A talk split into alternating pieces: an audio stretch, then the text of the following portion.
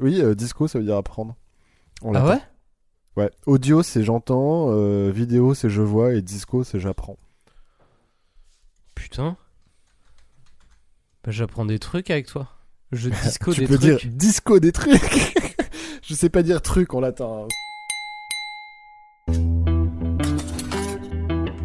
Beurrer de la cracotte. Beurrer de la cracotte. La cuisine, tu me lâches. hein. Dans la cuisine, c'est moi le patron. Ah, la cuisine, c'est votre domaine. C'est l'homme qui murmure à l'oreille des légumes. Le matin, boire un verre d'huile d'arachide. n'avez rien contre les omelettes. Oh mon mère, si vous pouviez déguster ce que je mange. Et voilà votre triple glouton melba avec des cerises confites. Et si on commençait l'année 2021 sur un mensonge? Tout va mieux. Ou tout va pire. Ça marche aussi pour le coup. En général, nous les humains, nous n'aimons pas tellement être floués, trompés, nous faire avoir. Même si c'est pas très grave, que c'est juste un type qui chante à la place d'un autre type, plus on croit à une histoire, moins on a envie de le savoir. Enfin, on veut la vérité, mais pas passer pour des dindons. Les farceurs, magouilleurs, mythos et autres manipulateurs ont été, sont et seront nombreux dans l'histoire de la musique, comme de l'humanité d'ailleurs, souvent avec l'ambition numéro un de collecter tout plein de sous-sous. Alors certains ont juste voulu feinter le public dans une démarche artistique. Mais ils l'ont fait en profitant d'un joli coup de promo, les cocos. Le thème du soir sera donc la grande imposture. Avant que vous demandiez tout remboursement sur vos invitations, souhaitez-vous que je vous présente les fripons qui vous filouteront ce soir? Bah non, mais t'imagines s'il y a des gens qui disent non, comment on fait? Bah ils mettent sur pause ou ils changent de podcast ou ils avancent, tu vois. je- ah, Leur donne pas des astuces non plus. Petit type.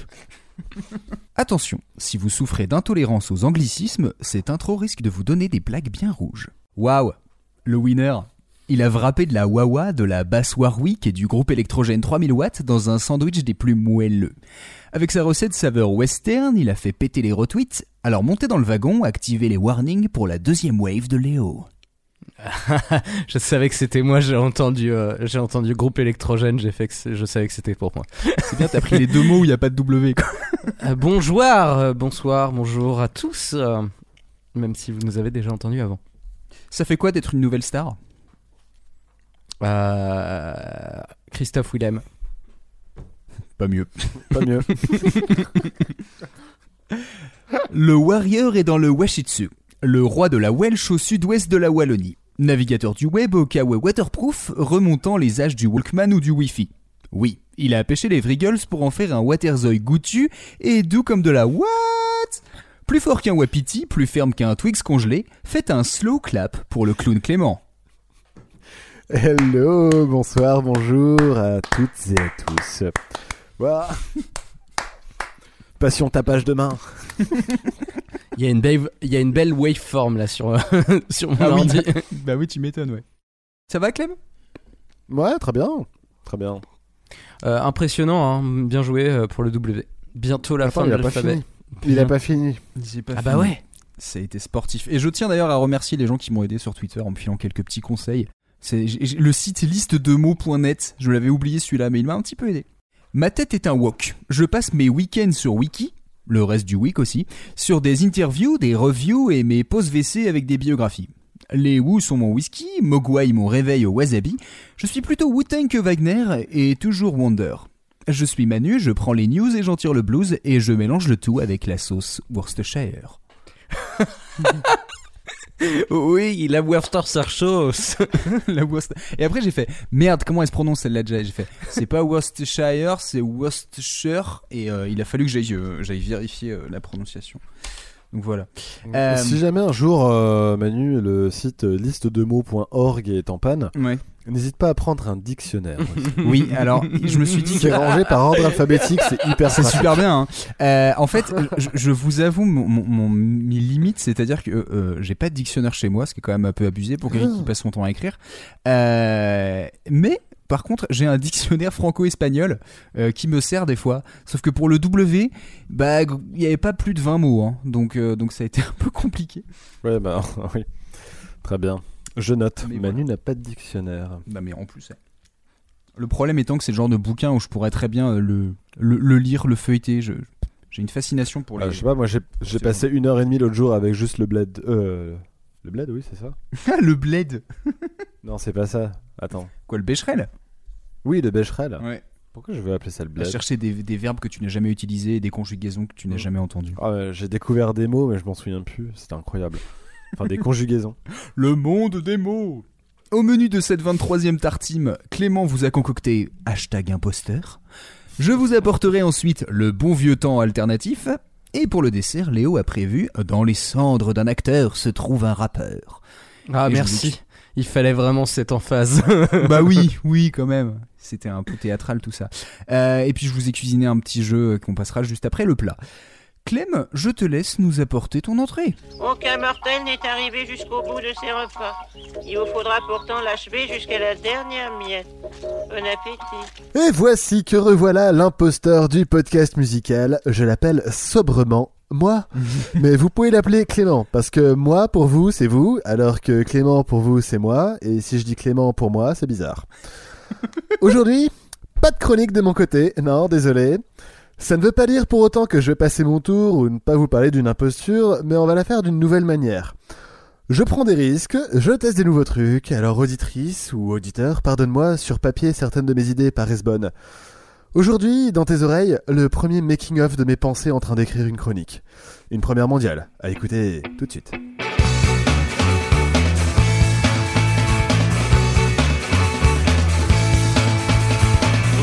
L'apogée de l'imposture, on a ceux qui parlent de ce qu'ils font, ça c'est dur. Avec ceux qui sont nés pour faire ça, c'est sûr, c'est cela qui nous mène la vie dure.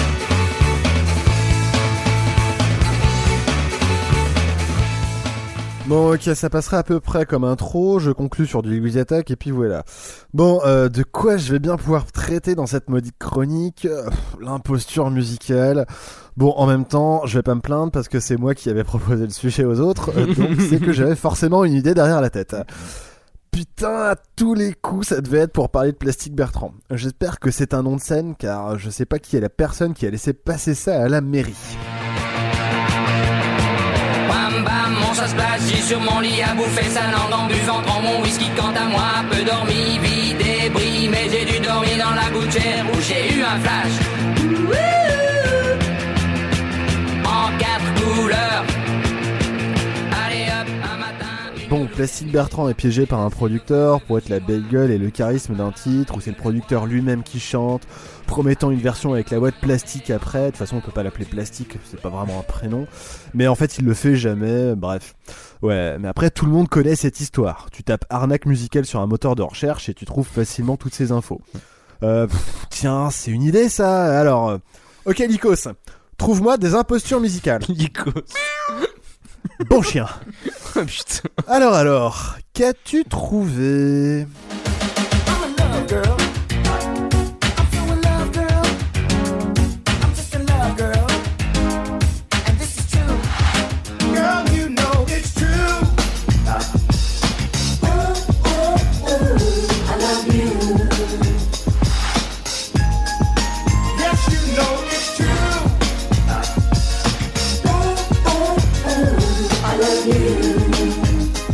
La veste rouge, là, je me dis, mais attends, comment il la ferme? Est-ce que c'est des boutons? Je serais pas surpris que ce soit du scratch. Il doit y avoir en fait des boutons, une fermeture éclair en dessous et par-dessus un truc, euh, un truc en scratch pour bien coller. Ah, la veste en Putain, mais je veux tellement cette veste, on dirait un méchant dans un comics. Ça, tu pourras le laisser par exemple. si tu veux. Ça fera partie du making-of. Ouais, enfin bon. Mini Vanini, c'est le cas d'école par excellence. Il y a pléthore de vidéos YouTube et autres podcasts qui ont déjà narré cette histoire. Je vois pas bien comment apporter quelque chose de nouveau là-dedans. Un duo franco-allemand qui fait un succès mais chante en playback parce qu'ils ont un mauvais accent. Ouais, passons au lien suivant.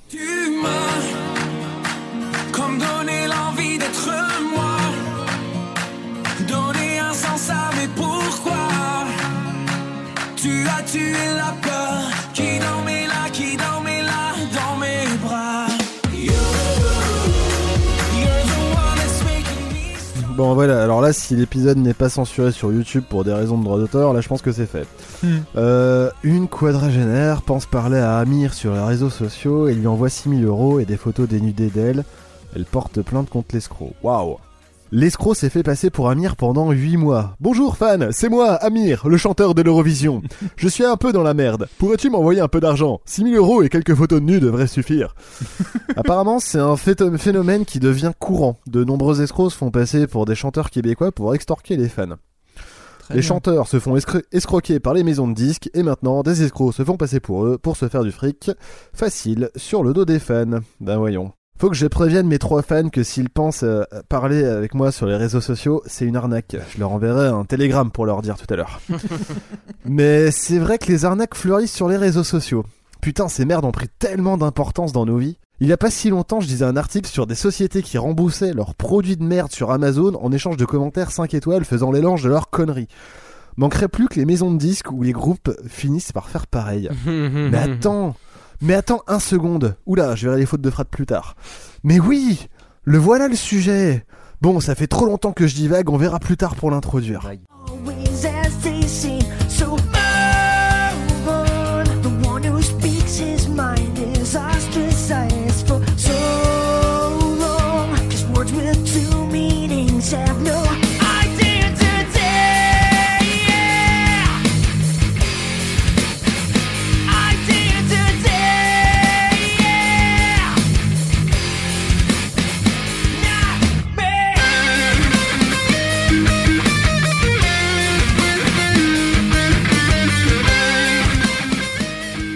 Alors, Threatin, Threatin, ouais, je crois que c'est ça. ouais, ouais. T-H-R-E-A-T-I-N,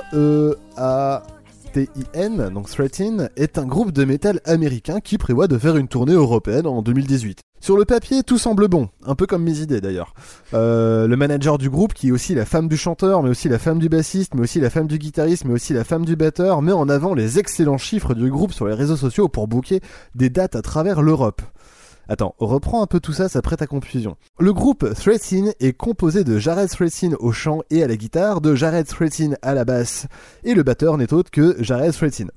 Son manager, sa femme donc, prend contact avec des salles de concert en Europe, notamment en Angleterre et en Allemagne, pour booker une tournée vantant le succès d'une tournée venant de s'achever aux États-Unis d'Amérique. Dès la mise en vente des places, les tickets s'arrachent et les préventes sont presque sold out. Des musiciens sont engagés spécialement pour cette tournée européenne, le Broken World Tour, dont voici l'extrait vidéo, enfin le- la, la bande-annonce vidéo. Alors vous vous l'aurez en son, auditeurs et auditrices.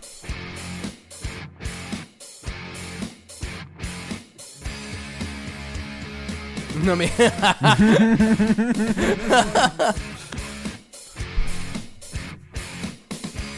Je suis tellement triste pour les gens qui gobent ça.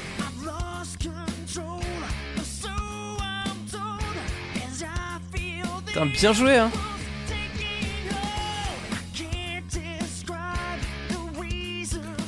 Bon, euh, Léo, pour nos auditrices et auditeurs, pourrais-tu euh, nous décrire un peu ce que tu as vu sur cette vidéo?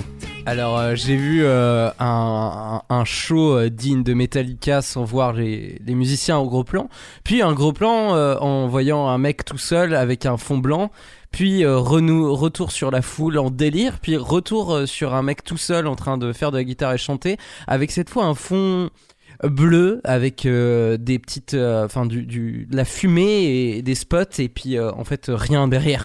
Genre ça se voit que c'est fait en studio exactement au même endroit mais juste ils ont mis de la lumière bleue et et de la fumée. Voilà. Avec aussi avec marqué en, en, en bande arrachée sur l'image Breaking the World Tour. Voilà Voilà, eh ben, Léo, très belle description, merci beaucoup. C'était parfait.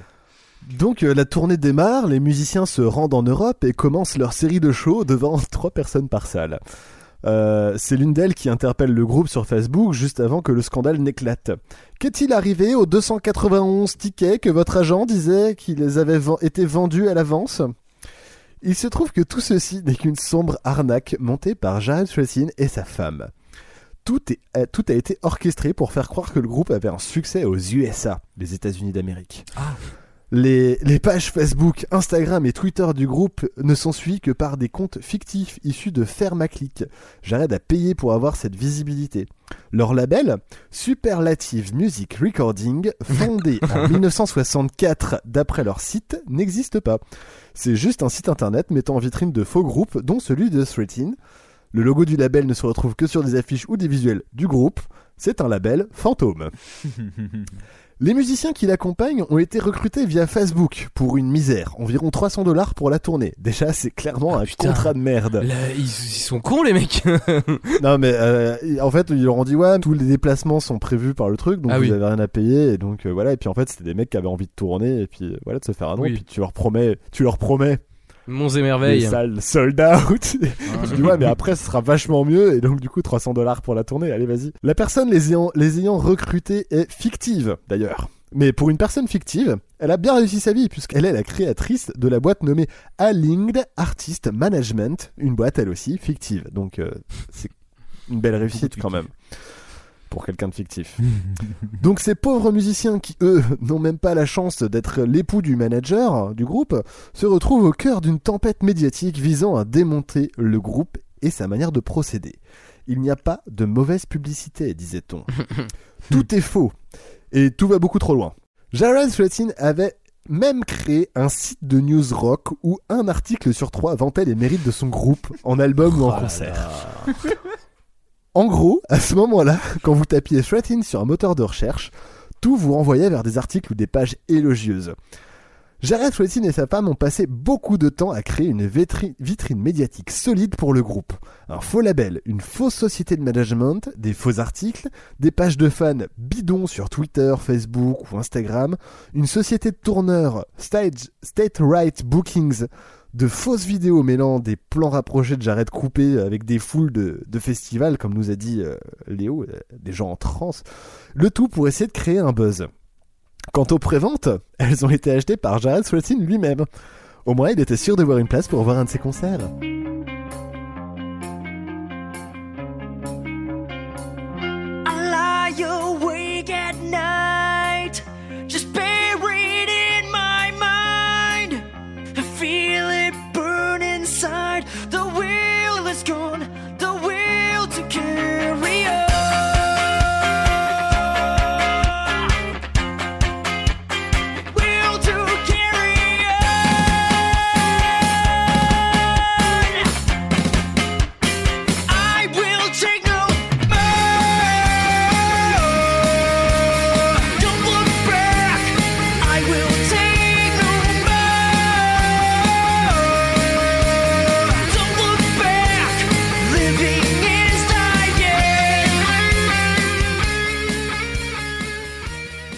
C'était Living is Dying.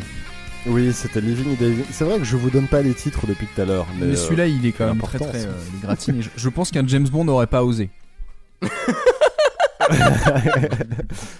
c'est vrai. C'est vrai. Mais je crois qu'il va faire la prochaine musique de, de James Bond euh, 006, je crois. C'est un truc comme ça. Un film James qui ne Bond sortira absolument pas en salle d'ailleurs. Mais l'autre non plus. Mais alors, comment tout ça a pu arriver?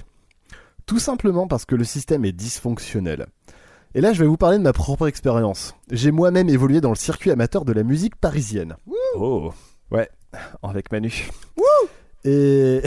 Wouh et, et encore, je ne vous parle pas de quand j'évoluais dans la musique euh, troyenne. Et là, c'était wouh et, euh, et donc, du coup, quand nous cherchions à nous produire, la première question qu'on nous posait, c'était le nombre de fans qu'on avait sur Facebook. Ah ouais? Ouais. Ouais, Oh ouais. là là. et Du coup, c'était un critère dans les annonces, tout ça, euh, minimum euh, 300 likes sur Facebook ou des trucs comme ça, ou même des gens qui te de, qui allaient voir ta page Facebook, qui disaient ah, vous avez pas assez de fans. Voilà, c'était souvent un échec C'était pour essayer de 2013. trouver des, des dates. Et ouais, mais du coup, ça s'est pas arrangé, hein, parce que toute cette histoire date de 2018, donc euh, c'est que ça a été de mal en pire. Ah, ça date de 2018, pardon, j'avais pas capté. Ah ouais, putain. Ouais, C'est c'est récent quoi. ouais. ouais. T'imagines, c'est le dernier concert avant la pandémie que certains ont maté quoi. Ah non, pas encore tout à fait, il y a eu deux ans derrière. Oh non, Ouais, j'avais pas- mes places pour Fais chier tu fais partie des, des 9 personnes qui ont vu Sweatin en concert. en vrai, c'est c'est un bon délire. Et c'est ton dernier live avant la pandémie. Ah, le manque de bol. dur Non, le mec dégoûté, il commençait à se dire ouais, je vais peut-être aller revoir des trucs, mais la dernière fois c'était n'importe quoi.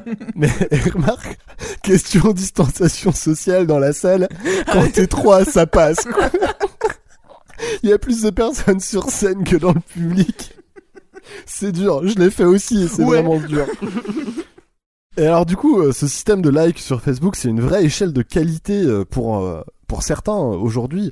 Un groupe avec plein de fans amènera plus de gens dans les concerts. Et Threathin est la preuve que ce système est complète, ne fonctionne pas quoi. Ouais, j'ai voulu changer ma phrase et en fait c'était nul. On peut aujourd'hui se créer une vitrine alléchante sur internet via des moyens avec des moyens financiers. La qualité de la musique ne suit pas. Par exemple, celle de Threathin que je ne jugerai pas quoi. On a aujourd'hui trop tendance à faire confiance aux réseaux sociaux. La qualité de la musique doit-elle être sincèrement jugée sur un nombre de fans ou de likes? Ma réponse à moi est non. Imaginez le nombre de choses qu'on aurait loupé. La page Facebook de Jimi Hendrix n'aurait pas cumulé tant de fans que ça avant sa tournée en Angleterre. Vincent Van Gogh n'aurait pas cumulé assez de likes sur Instagram pour mériter une exposition. Dans une époque où les vues sur YouTube comptent plus que l'originalité, il est plus facile de se laisser aller à la facilité plutôt qu'à l'authenticité. Euh, c'est bien beau tout ça, mais ça fait pas une chronique, mon grand. Va falloir trouver mieux pour distraire les gens, pour qu'ils aillent liker la page Tartine Ta Culture. C'est bien connu. Plus il y aura de likes, plus l'émission sera bonne. Allez, c'est tout pour moi et je vous laisse sur un petit morceau de musique. L'amour est comme l'oiseau de Twitter. On est bleu de lui seulement pour 48 heures. D'abord on s'affilie, ensuite on se follow.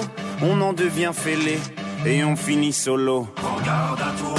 Et à tous ceux qui vous like, les sourires en plastique sont souvent des coups d'hashtag. Regarde à toi. Ah les amis, les potes ou les followers, vous faites erreur, vous avez juste la cote. Regarde à toi.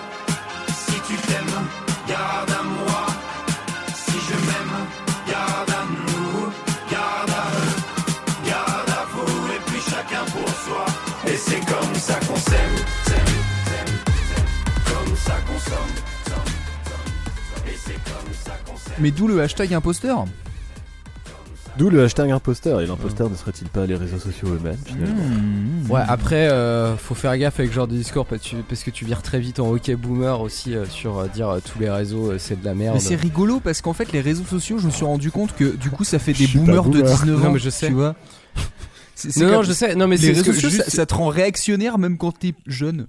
Et quand je dis non, jeune, non, pas mais euh, le, le truc c'est que euh, y en- faut pas blâmer l'outil. Faut blâmer l'utilisation et le problème c'est pas en fait le problème c'est pas les réseaux sociaux c'est le capitalisme c'est le fait de vouloir euh, tout, en- tout le temps engranger du pognon ah ouais bah oui, désolé je reviens là-dessus mais, Mais il a raison, j'entends ton rire Mais il a pas tort, il a pas tort. Il fait toujours Non, mais c'est de le- parler pour une fois. Bah ouais, mais c'est ça C'est le même pas problème. une c'est blague. que Ça me fait chier. J'aimerais bien qu'elle soit pas vraie, mais c'est ça. C'est juste Une le fait d'engranger des trucs, enfin d'engranger du pognon, parce qu'en fait, engranger des vues, ça te permet d'engranger du pognon. Donc c'est juste ça en fait. Et c'est ça qui est chiant. Manu, une blague, il y a une chute. Le capitalisme est loin de chuter. oh, Ah. oh, oh. Et bah voilà, t'as fin de ta chronique, tu pourras pas faire mieux. mais c'était quand même super bien. Moi j'ai une question cependant. Ils ont gagné vraiment beaucoup de thunes ou pas? Ah non non pas du tout parce qu'en fait le scandale a explosé. Euh, Il y a c'est euh, Metal Zone je crois qui a mis euh, qui, a, qui a publié les premiers articles. Les musiciens ce, qui avaient été engagés pour la tournée se sont tout de suite désolida- désolidarisés pour euh, pour dire non non mais nous on n'était pas au courant on savait pas c'est pas nous parce qu'ils voulaient pas être grillés dans le domaine. Bah ouais, tu Mhm. m'étonnes. Et, euh, et en fait, bah depuis, on n'entend plus trop parler de Jared Sweatin. Euh, Mais du coup, euh, allez voir les pages Facebook et Instagram, c'est quand même assez rigolo parce que t'as vraiment l'impression que c'est un vrai groupe, quoi. C'est que- ça qui est incroyable. genre, je sais pas si tu pourras répondre à ma question, mais euh, il y a eu, il il y a des poursuites judiciaires là-dessus? Euh, je suis incapable de te Ouais. de répondre à ta question. Je, je sais pas si après euh, les salles de concert ont jugé euh, parce que c'est surtout les salles de concert qui ont été Hmm. biaisées. Bah oui, tu m'étonnes. ouais. Et euh, parce que du coup, vu qu'il y avait personne au concert, le public n'a pas été biaisé. hein. Hmm. Quand il n'y a pas de public, on peut pas le biaiser. Euh, donc, euh, je pense pas que les salles de concert se soient dit que c'était euh, c'était juste de faire des poursuites judiciaires pour ça, quoi. Bah, c'est surtout qu'en fait, je pense qu'ils peuvent rien attenter parce qu'en fait, le, le contrat que tu vas avoir avec un musicien, ça va être venir faire le live et l'assurer. Le truc, c'est que en soi, si les mecs ils vendent pas de, Ouais. ils vendent pas de, de en- place, c'est pas le de truc, ressort. Ouais, mais ils ont, ils- en fait, ils ont, ils ont acheté eux-mêmes des, des places, en fait. Ouais, mais rien ne te, rien ne t'interdit de faire ça en fait. Enfin, Ouais, vraiment. Non, non. Ouais.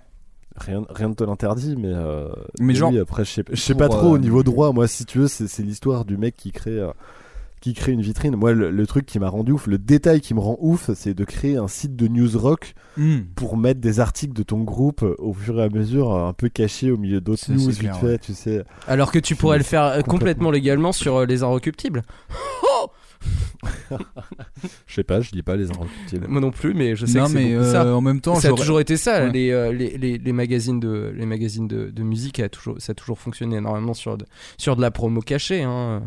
Moi, je suis curieux s'il y a des gens qui s'y connaissent un petit peu là-dessus, euh, de savoir si, euh, même sur de la. Est-ce que c'est de la publicité mensongère, du coup, est-ce qu'il peut y avoir des poursuites par rapport à ça ou pas? Ou est-ce que c'est juste une grosse magouille et bon, bah, t'es t'es grillé dans la, dans la profession, mais tu peux continuer à le faire? S'il y a Bah, des gens qui savent, des- franchement, je suis curieux. Faisant des contrats euh, qui sont du spectacle, euh, enfin bossant aussi un peu là-dedans, pas dans la musique, mais euh, mais je connais un peu le milieu et il n'y a pas de notion de. À partir du moment où tu arrives avec avec ton groupe et que tu viens faire un- le, le concert que tu avais annoncé, il n'y a pas de raison que que ça se passe pas bien. Après, je sais pas Ouais. effectivement si euh, tu pars d'un truc qui est vraiment euh, expressément marqué que tu vas ramener tant de tant de personnes au concert, mais ça, je, pense que c'est difficile de le demander quand t'as un groupe Ouais. qui vient de qui vient d'autre part. Non mais enfin en fait moi je pense que le point qui peut peut-être être sujet à comment dire à litige euh, si j'utilise bien le terme c'est notamment la, la- la vidéo de, de promo de la tournée parce que tu fais bah là c'est clairement de la c'est clairement du mensonge quoi enfin c'est c'est Bah, clairement non, c'est pas du mensonge. de live non, mais je ouais, sais mais pas, sauf que, ça, sauf je- que c'est tellement, mal fait, c'est tellement mal fait que si tu veux, le truc c'est que si ça va au tribunal, le mec il dit bah non, mais c'est juste parce qu'en fait on voulait, on voulait donner envie, donc en fait on a utilisé des images de live, à la limite on peut nous reprocher de. euh, mais sauf que c'est tellement mal fait que si tu veux, un juge va pas dire il y a falsification, tu vois, ils sont pas mis en mode, euh, tu vois, on, enfin il, il a pas, il s'est pas mis expressément sa tête et avec son groupe derrière euh, sur, euh, enfin sur le live, on les voit pas, on les voit pas dans une ambiance de live. Tu vois, c'est Mm. c'est plus un truc de regarder comment ça va être trop bien. Parce qu'en soi, tu pourrais le faire maison aussi, ce truc-là, tu vois. Et ça serait un truc de promotion de dire. euh, Le, le truc, c'est que la loi, elle est. Enfin, je, je l'ai je l'ai pas. j'ai pas je ne crée pas la loi, mais si tu veux. euh, Enfin, je sais pas si tu vois ce que je veux dire. C'est Ouais, qu'il n'y a ouais. pas tellement de Ah, parce que c'est tellement mal fait que. Enfin, faut.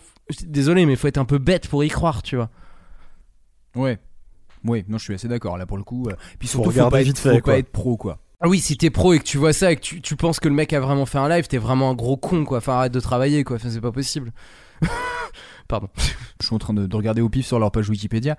Euh, apparemment, il y a un mec qui s'amuse à, qui s'est dit qu'il allait raconter euh, l'histoire de Threatin. Alors j'imagine, je sais pas ce qu'ils vont adapter ça en bouquin ou autre, mais sur un mytho, tu peux créer du coup une nouvelle légende qu'on va pouvoir vendre. C'est assez ouf.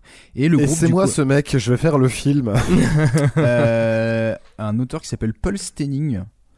Euh, je t'avoue. c'est mon nom de scène. Threatin, j'avais complètement, je me rappelle euh, en 2018 de cette histoire, mais j'avais, je l'avais complètement oublié. Donc, euh, Oui, merci pour le re- et puis merci pour ce clip parce que ce, ce clip nanar, je pense qu'il faut absolument le voir. C'est Et Ah, moi, j'en avais jamais entendu Twitter. parler, tu vois. M'a- J'ai été surpris. Eh bien, en parlant de surprise, je vous propose de vous apporter le plat. Il semble que vous allez être le plat de résistance d'un banquet donné en mon honneur. Alors celle-là, elle est pas mal. Ça va pas être facile de vous raconter de belles histoires si vous savez dès le début qu'il y a un truc qui déconne. Sauf que vous savez pas quoi ni quand, donc je vais essayer tant que possible de satisfaire votre crédulité. Au milieu des années 2000, Dave Stewart, qu'on connaît surtout pour avoir co-créé Eurythmics, euh, ressort du placard un projet qui remonte au tout début de sa carrière. Un groupe de soft rock des années 70 qui s'appelait Platinum Weird. Ouais, c'est une transition involontaire entre ma dernière chronique de Tartine et celle d'aujourd'hui.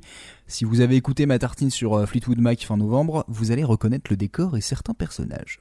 Donc Platinum Weird est né de la rencontre entre l'anglais Jeff Stewart et une chanteuse américaine, Erin Grace, à l'aube des années 70 à Amsterdam. C'est la classique histoire d'amour de l'artiste et sa muse, lui il écrit, elle elle interprète, ils montent un groupe ensemble et ils se font vite remarquer au sein de la scène musicale londonienne. Sa voix, sa beauté, son charisme sur scène, son aura mystérieuse, qui vont inspirer par la suite Stevie Nicks, laissent présager du coup une belle carrière au groupe. Ils enregistrent plusieurs morceaux, mais avant que le moindre album ne soit produit, Erin décide de fuir l'Angleterre et le groupe. Elle serait retournée aux États-Unis, mais aurait complètement quitté le monde de la musique, laissant Platinum Weird tomber dans l'oubli. Trois décennies plus tard, alors que Dave Stewart collabore avec le label Interscope Geffen NAM Records, décidément quand on peut faire des alliances, on se fait plaisir, on lui présente une jeune chanteuse et compositrice pop qui s'appelle Cara Diogardi. Ils commencent à travailler ensemble, et en guise d'inspiration, le guitariste lui fait écouter un morceau de Platinum Weird. Et la chanteuse connaît les paroles.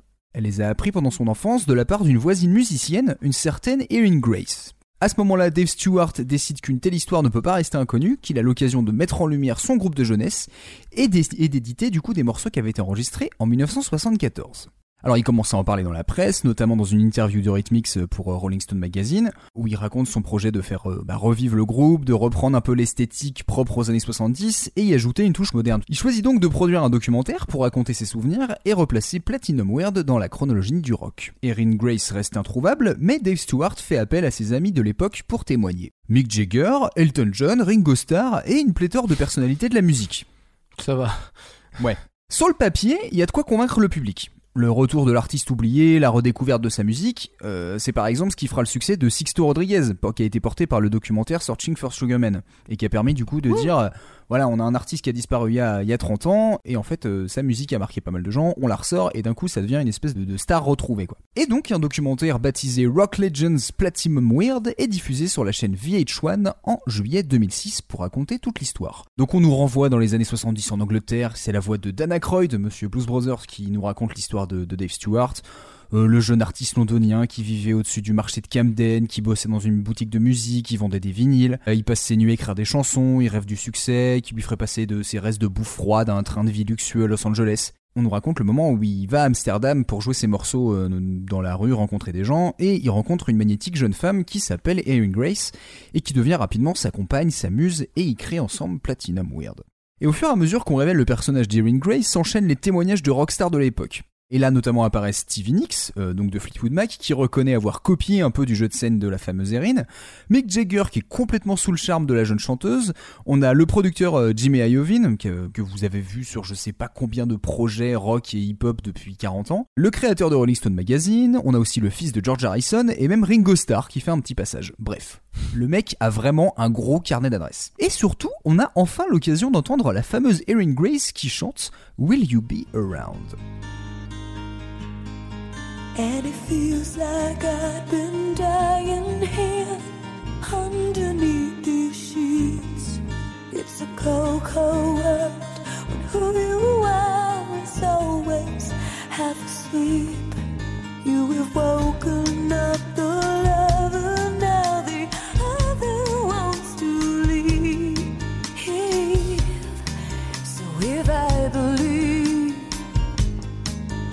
then tell me please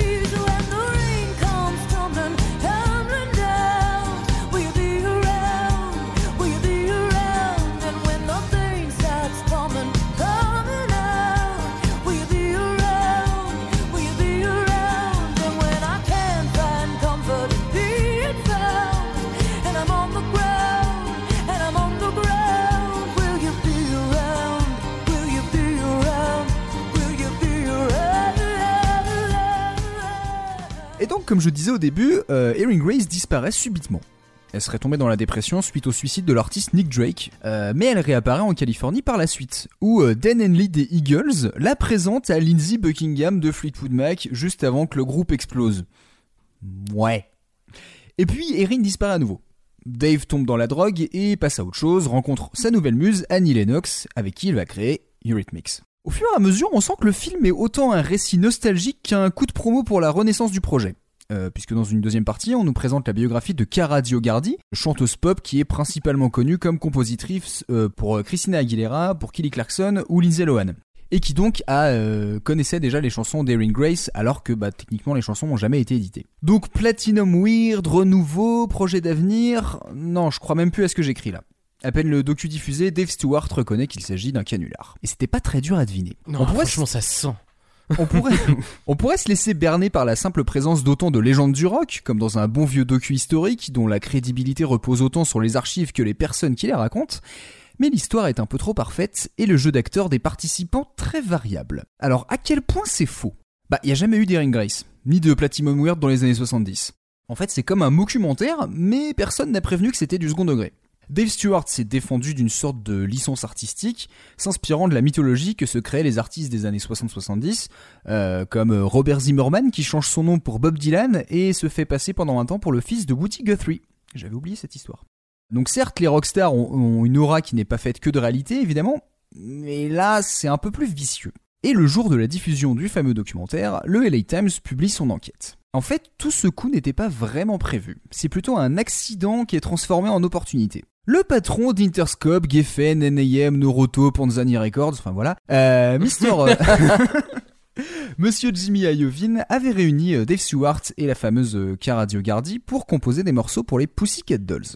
Et en l'espace d'une demi-heure, on avait écrit une chanson, créé un lien, on était menottés tous les deux, raconte la chanteuse, euh, précisant que Dave les avait littéralement menottés tous les deux. Alors ils continuent de composer ensemble, mais ils réalisent vite que leurs chansons ne sont pas adaptées aux Pussycat Dolls.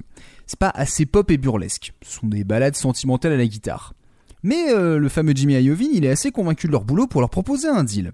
Et c'est donc là que serait né Platinum Weird. Sauf que bah, la fameuse Cara, qui a alors déjà une carrière très lucrative puisqu'elle compose pour des chanteuses pop, bah, elle a pas envie de s'embarquer là-dedans. Elle dit, je cite, Je voulais pas faire ce projet, être devant des gens était ma dernière grande peur. Ça a pris des mois à Dave pour me convaincre. Tous les jours il appelait, c'était comme un mec qui m'aime trop et toi tu ne l'aimes pas. Monsieur le gros forceur parvient à lui faire enregistrer un album. Maintenant, ils font un coup marketing assez solide pour rendre le duo crédible. Sauf que force est de constater que Stewart, il a pas assumé. Et il reste un gros point pour essayer de sauver le projet, bah c'est la musique. Et du coup, euh, quelques mois après l'annonce du fameux canular, l'album Make Change, qui comprend un ensemble d'enregistrements de Platinum Weird qui remonteraient à 74 et qui ont jamais été diffusés, est édité euh, justement bah, plus de 30 ans après. J'ai donc écouté l'intégralité de l'album Make Change pour voir si l'illusion tenait debout. Euh, je vous propose. A priori non, vu ton rire dans la voix. Je vous propose, ouais, d'écouter. T'as l'air ravi. Je, ouais, je, je, je vous- j'en prends une au pif parce que parce que au pif ça marche aussi. Euh, la chanson s'appelle Happiness. Euh, je- voilà, c'est ça, c'est ça s'écoute parce que c'est c'est auditif. Voilà.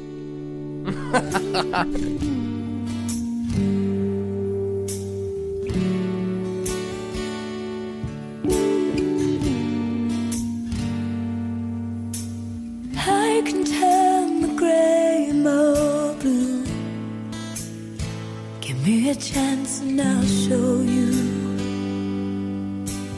how to go from good to bad to worse.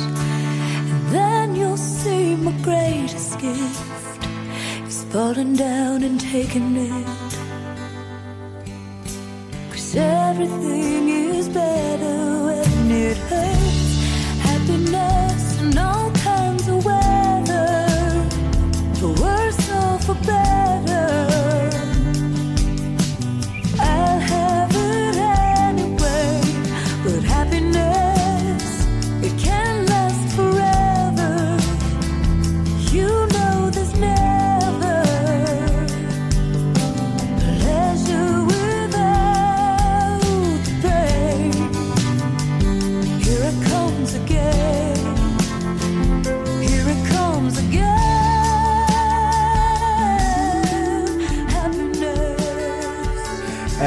que vous avez passé de, Happiness entre parenthèses euh, 74 recording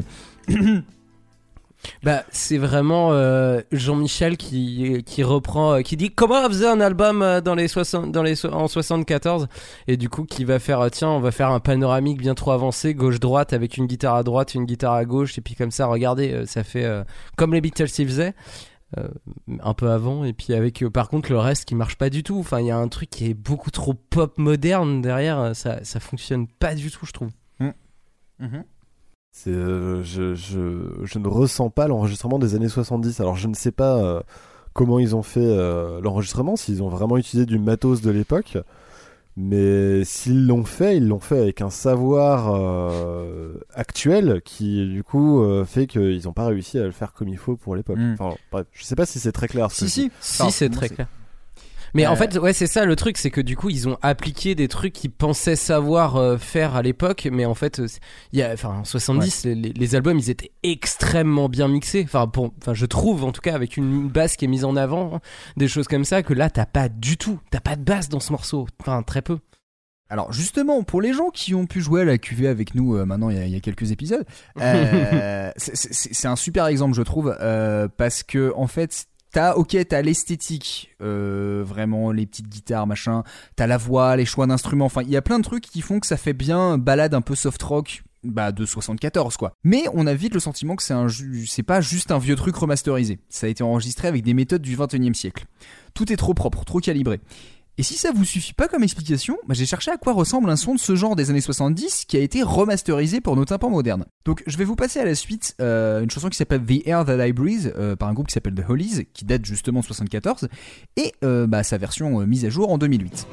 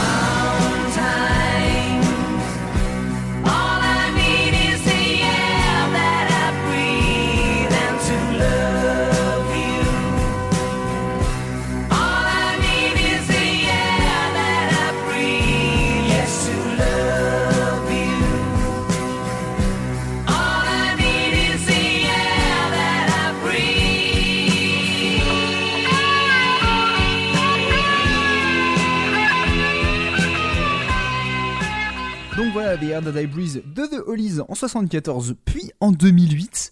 Qu'est-ce que, qu'est-ce que vous avez remarqué entre ces deux versions? C'est pas le même visuel. La première, ils bougent et ils sont à la télé, et la deuxième, c'est une photo. voilà. Euh, non, mais vas-y, Léo, je crois que t'as été pertinent en off, donc je pense que tu seras pertinent à micro. non, Plus le, que moi. le, le truc, c'est que euh, sur la première, c'est un petit peu brouillon, on n'entend pas vraiment où c'est. Et dans la deuxième, ils ont vraiment réussi à redonner un peu l'atmosphère, je trouve, année- mix, mix des années 70, enfin un Ouais. mixage. De, de, en fait, de donner la- le. De mettre les instruments là où ils doivent être euh, à l'écoute. Alors, ça marchera que si vous avez des bons écouteurs ou un bon casque, mais vous pourrez entendre que les guitares sont à droite et à gauche, que tu as la basse juste derrière toi, que tu as la voix devant. Et vraiment, cette impr- impression qui est assez euh, difficile à réaliser parce qu'en fait, quand le refrain explose, tu as beaucoup, beaucoup d'instruments assez différents Mhm. avec de la batterie, euh, des violons, tout ça. Mais chaque instrument est à sa place et en fait si tu te si tu fermes les yeux et que tu te concentres tu les entends à chaque endroit Mhm. Euh, là où dans la première version c'est pas du tout le cas c'est un petit peu plus brouillon et tout et contrairement au, au premier morceau que tu nous as envoyé en fait tu sens que déjà de base euh, il n'y a pas assez d'instruments en fait il n'y a pas trop de choses enfin je trouve que c'est surtout ça la différence en fait Ouais. T'as plus de mal à, à bien discerner euh, tous tous les instruments. Après, c'est moi, c'est ce que j'appelle euh, un espèce de filtre anti-poussière, tu sais, c'est Oui. ce qu'on utilise dans la photo, où en fait, euh, ça va venir euh, cacher les petites imperfections, euh, tout ça. Donc, euh, si, si, la, ver- la deuxième version est beaucoup plus propre. euh, c'est En fait, c'est plus smooth. Ce que j'ai trouvé intéressant, c'est que du coup, il y a quelques subtilités entre les, deux versions. Par exemple, un truc tout bête, mais c'est souvent les voix sont plus présentes, c'est-à-dire que euh, quand on compare une version de 74 et une version du coup remasterisée plus de 30 ans après, on sent que tout est beaucoup plus, euh, tout est beaucoup plus carré, tout est beaucoup plus équilibré, et c'est ce qui fait que les voix sont déjà plus présentes. Tu parlais de la basse, c'est vrai que sur la version 74, notamment sur le refrain, la basse on la perd un peu. Là, au contraire, elle reste, on, l'entend quand même. Et en fait, ça te fait un truc plus compact où, euh, justement tu arrives à bien discerner en fait toutes les subtilités. Mais en fait, moi, ce qui m'a ce qui m'a paru assez intéressant, c'est que même en 2008, on sent que c'est un vieux morceau qui a été remis à neuf. C'est-à-dire que c'est des Ah choix oui. de production, typiquement par exemple la reverb, le fait que justement les voix Mhm. soient amples comme ça, soient réverbérées, Ouais, qui est raison. vraiment un truc qui est typique d'un son enregistré euh, 30 ans avant et que du coup on peut pas on peut pas corriger ça on peut pas corriger ça on peut juste essayer d'équilibrer mais on garde toujours des, des- des choix esthétiques qui sont propres à cette époque et si on compare ça justement à Platinum Weird et ses soi-disant euh, enregistrements de 74 bah on sent que ça colle pas c'est-à-dire que les couches d'instruments, elles sont bien équilibrées, les guitares qui brillent, la batterie, elle est trop parfaite. Et surtout, moi, ce qui m'a marqué, c'est la voix. La voix, elle résonne pas. La voix, elle est Oui. hyper détaillée et elle a aucun défaut.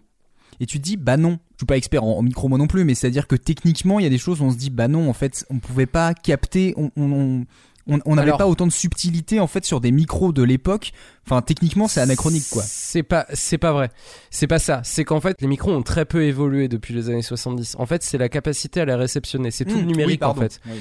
C'est non non mais c'est important en fait c'est surtout ça le truc enfin c'est la machine en fait c'est ce qui va récupérer tout et effectivement on sent vraiment le numérique avec euh, avec ce gr- en fait cette absence de grain et c'est ça qui est hyper in- intéressant à écouter justement des albums des années 70 c'est qu'en fait tu vas entendre un grain c'est Mm. que les mecs ils vont vraiment aller chercher le, le truc qui va leur parler au niveau de leur musique c'est pour ça que les mecs utilisaient pas les mêmes amplis qu'ils utilisaient pas les mêmes les mêmes tables de mixage et tout. Et c'était hyper important pour eux euh, d'avoir euh, bah, le truc adéquat. Et c'est aujourd'hui il y a toujours des mecs qui du coup utilisent des vieilles machines parce que parce qu'il y a cette envie de, de garder ce grain euh, qui, est, qui est vachement bien. Ouais. qui est vachement bien mais sauf qu'en fait si ça convient pas à ta musique bah c'est impossible de faire quoi que ce soit quoi.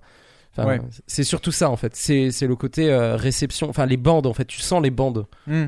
Bah en fait, alors justement, pour- je me suis mal exprimé, mais ce qui moi m'a marqué, c'est de me dire, enfin, le niveau de détail justement que tu que arrives à avoir dans la voix, euh, on peut pas aussi bien avoir une qualité euh, de sur les graves, sur les... en fait, il y a trop, il y a trop de subtilité sur Ouais. le souffle, sur l'amplitude. Je me dis, non, un morceau, un morceau du coup des années 70 aurait pas cette, euh, il y aurait pas ce niveau de précision.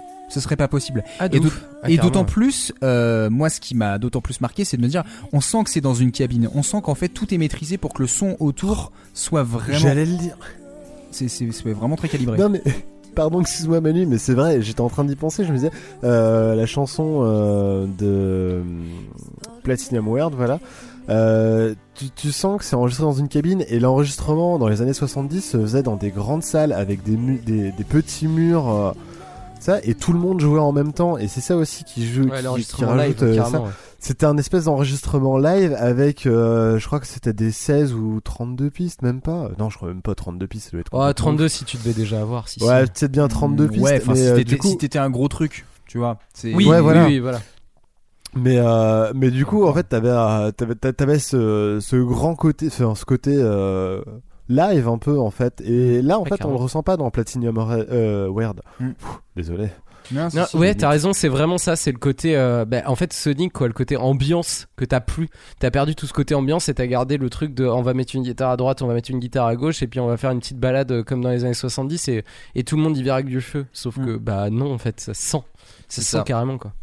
C'est ça. Euh, juste par euh, pour simple anecdote, si je dis pas de bêtises, euh, le 16 pistes, 24 pistes, 32 pistes, ouais, ça a dû être dans les années 70. J'ai pas les dates exactes, mais mais oui, non, c'est un truc qui est arrivé quand même assez tard. Et puis oui, on parle d'un soi-disant enregistrement jamais sorti, fait un peu à la va-vite. pour un truc qui soit, enfin, c'est- impossible que le truc puisse être aussi propre, quoi. Dans tous les cas, au- au-delà de, de toutes les sonorités qui collent pas. Et du coup, c'est ça qui m'a qui m'a marqué, c'est que la chanson qu'ils ont choisie, euh, Will You Be Around, c'est peut-être la seule où l'illusion elle marche un peu. C'est-à-dire que la basse est bien présente. Ils ont fait en sorte que la basse soit bien présente. On a les guitares et les orgues en fond, la voix qui est un peu réverbérée. Ça veut tellement ressembler à du, du Stevie Nicks ou du vieux Fleetwood Mac euh, que bah ça marche un peu. Voilà. Mais c'est vrai qu'en écoutant le reste de l'album, j'ai l'impression que ce, ce, ce petit souci en fait de, de vouloir être crédible, ils l'ont complètement laissé à la porte quoi.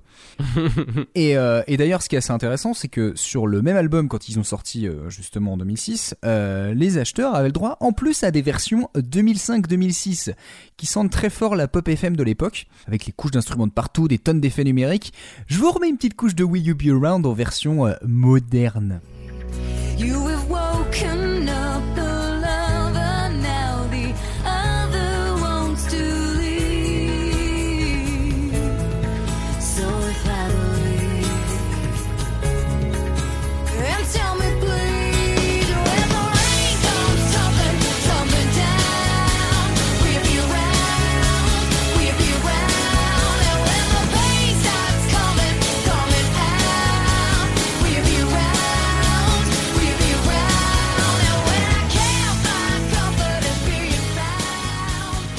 C'est presque, c'est cliché à quel point c'est, euh, c'est vraiment un truc de 2006 quoi. Ah bah, Avril Lavigne aurait pu faire ce truc. Exactement. Et ça aurait été vachement mieux. Comme quand on en revient toujours à Avril Lavigne, Léo. Bah, parce qu'on parle de la, on parle du pop rock m'énervent. des années 2000. euh, alors je suis désolé. euh. Mais oui, non, mais c'est ça qui m'a marqué, c'est de me dire, en fait, cette version alternative 2006, bah pour le coup, elle est très très 2006 quoi. C'est euh... Elle est pas très alternative en tout cas. Ah non, non bah non. non. Euh, donc au passage anecdote fade mais anecdote quand même euh, on trouve sur ce deuxième disque la version originale de Taking Chances donc écrite par Dave Stewart et, et Cara Dioguardi qui sera dans la foulée reprise et transformée en tube par Céline Dion voilà euh, je vous forcerai Yes. pas à écouter mais voilà ça veut dire que décidément euh, bah, on peut faire de la récup partout donc la musique dans tout ça bah elle laisse sur sa fin Dave Stewart aurait pu vraiment en profiter pour faire un album façon 70s, pas juste une égérie qui interprète des ballades soft rock, mais rappeler aussi le goût de l'expérimentation de l'époque. Il y a pas un morceau qui est ambitieux, il y a pas un délire psychédélique, une envolée explosive de rock ou de soul, une compo un peu longue, une qualité d'écriture particulière. Même l'enregistrement, il a rien de vraiment particulier. On a du mal à croire que cette légende disparue puisse avoir été une pionnière. La chanteuse, bah, c'est vrai qu'elle a un grain de voix, c'est une professionnelle, mais ça va pas trop plus loin que ça. Au final, si l'effort global et la prestation de, de, de Kara Dioguardi sont agréables sans être marquants, le coup de Dave Stewart, bah, ça le met pas en valeur. Faire croire à l'histoire d'une mystérieuse chanteuse disparue pour vendre un album pop sans, sans ambition, ça fait doucement rire, mais ça le fait aussi légèrement passer pour un rapace. Il a mis les moyens pour son canular, sauf pour rendre le truc principal crédible. Je serais tenté d'y voir une petite pique contre l'industrie musicale, toujours prête à pondre une histoire d'artiste maudit, pleine de nostalgie pour vendre ses vieux stocks, mais je pense pas que ce soit le cas. La blague a coûté un peu cher, donc elle devait être un peu rentable. Et puis le mec avait fait un peu gravement le forceur en plus. Donc le seul truc vrai là-dedans, c'était le nom. Platinum Weird?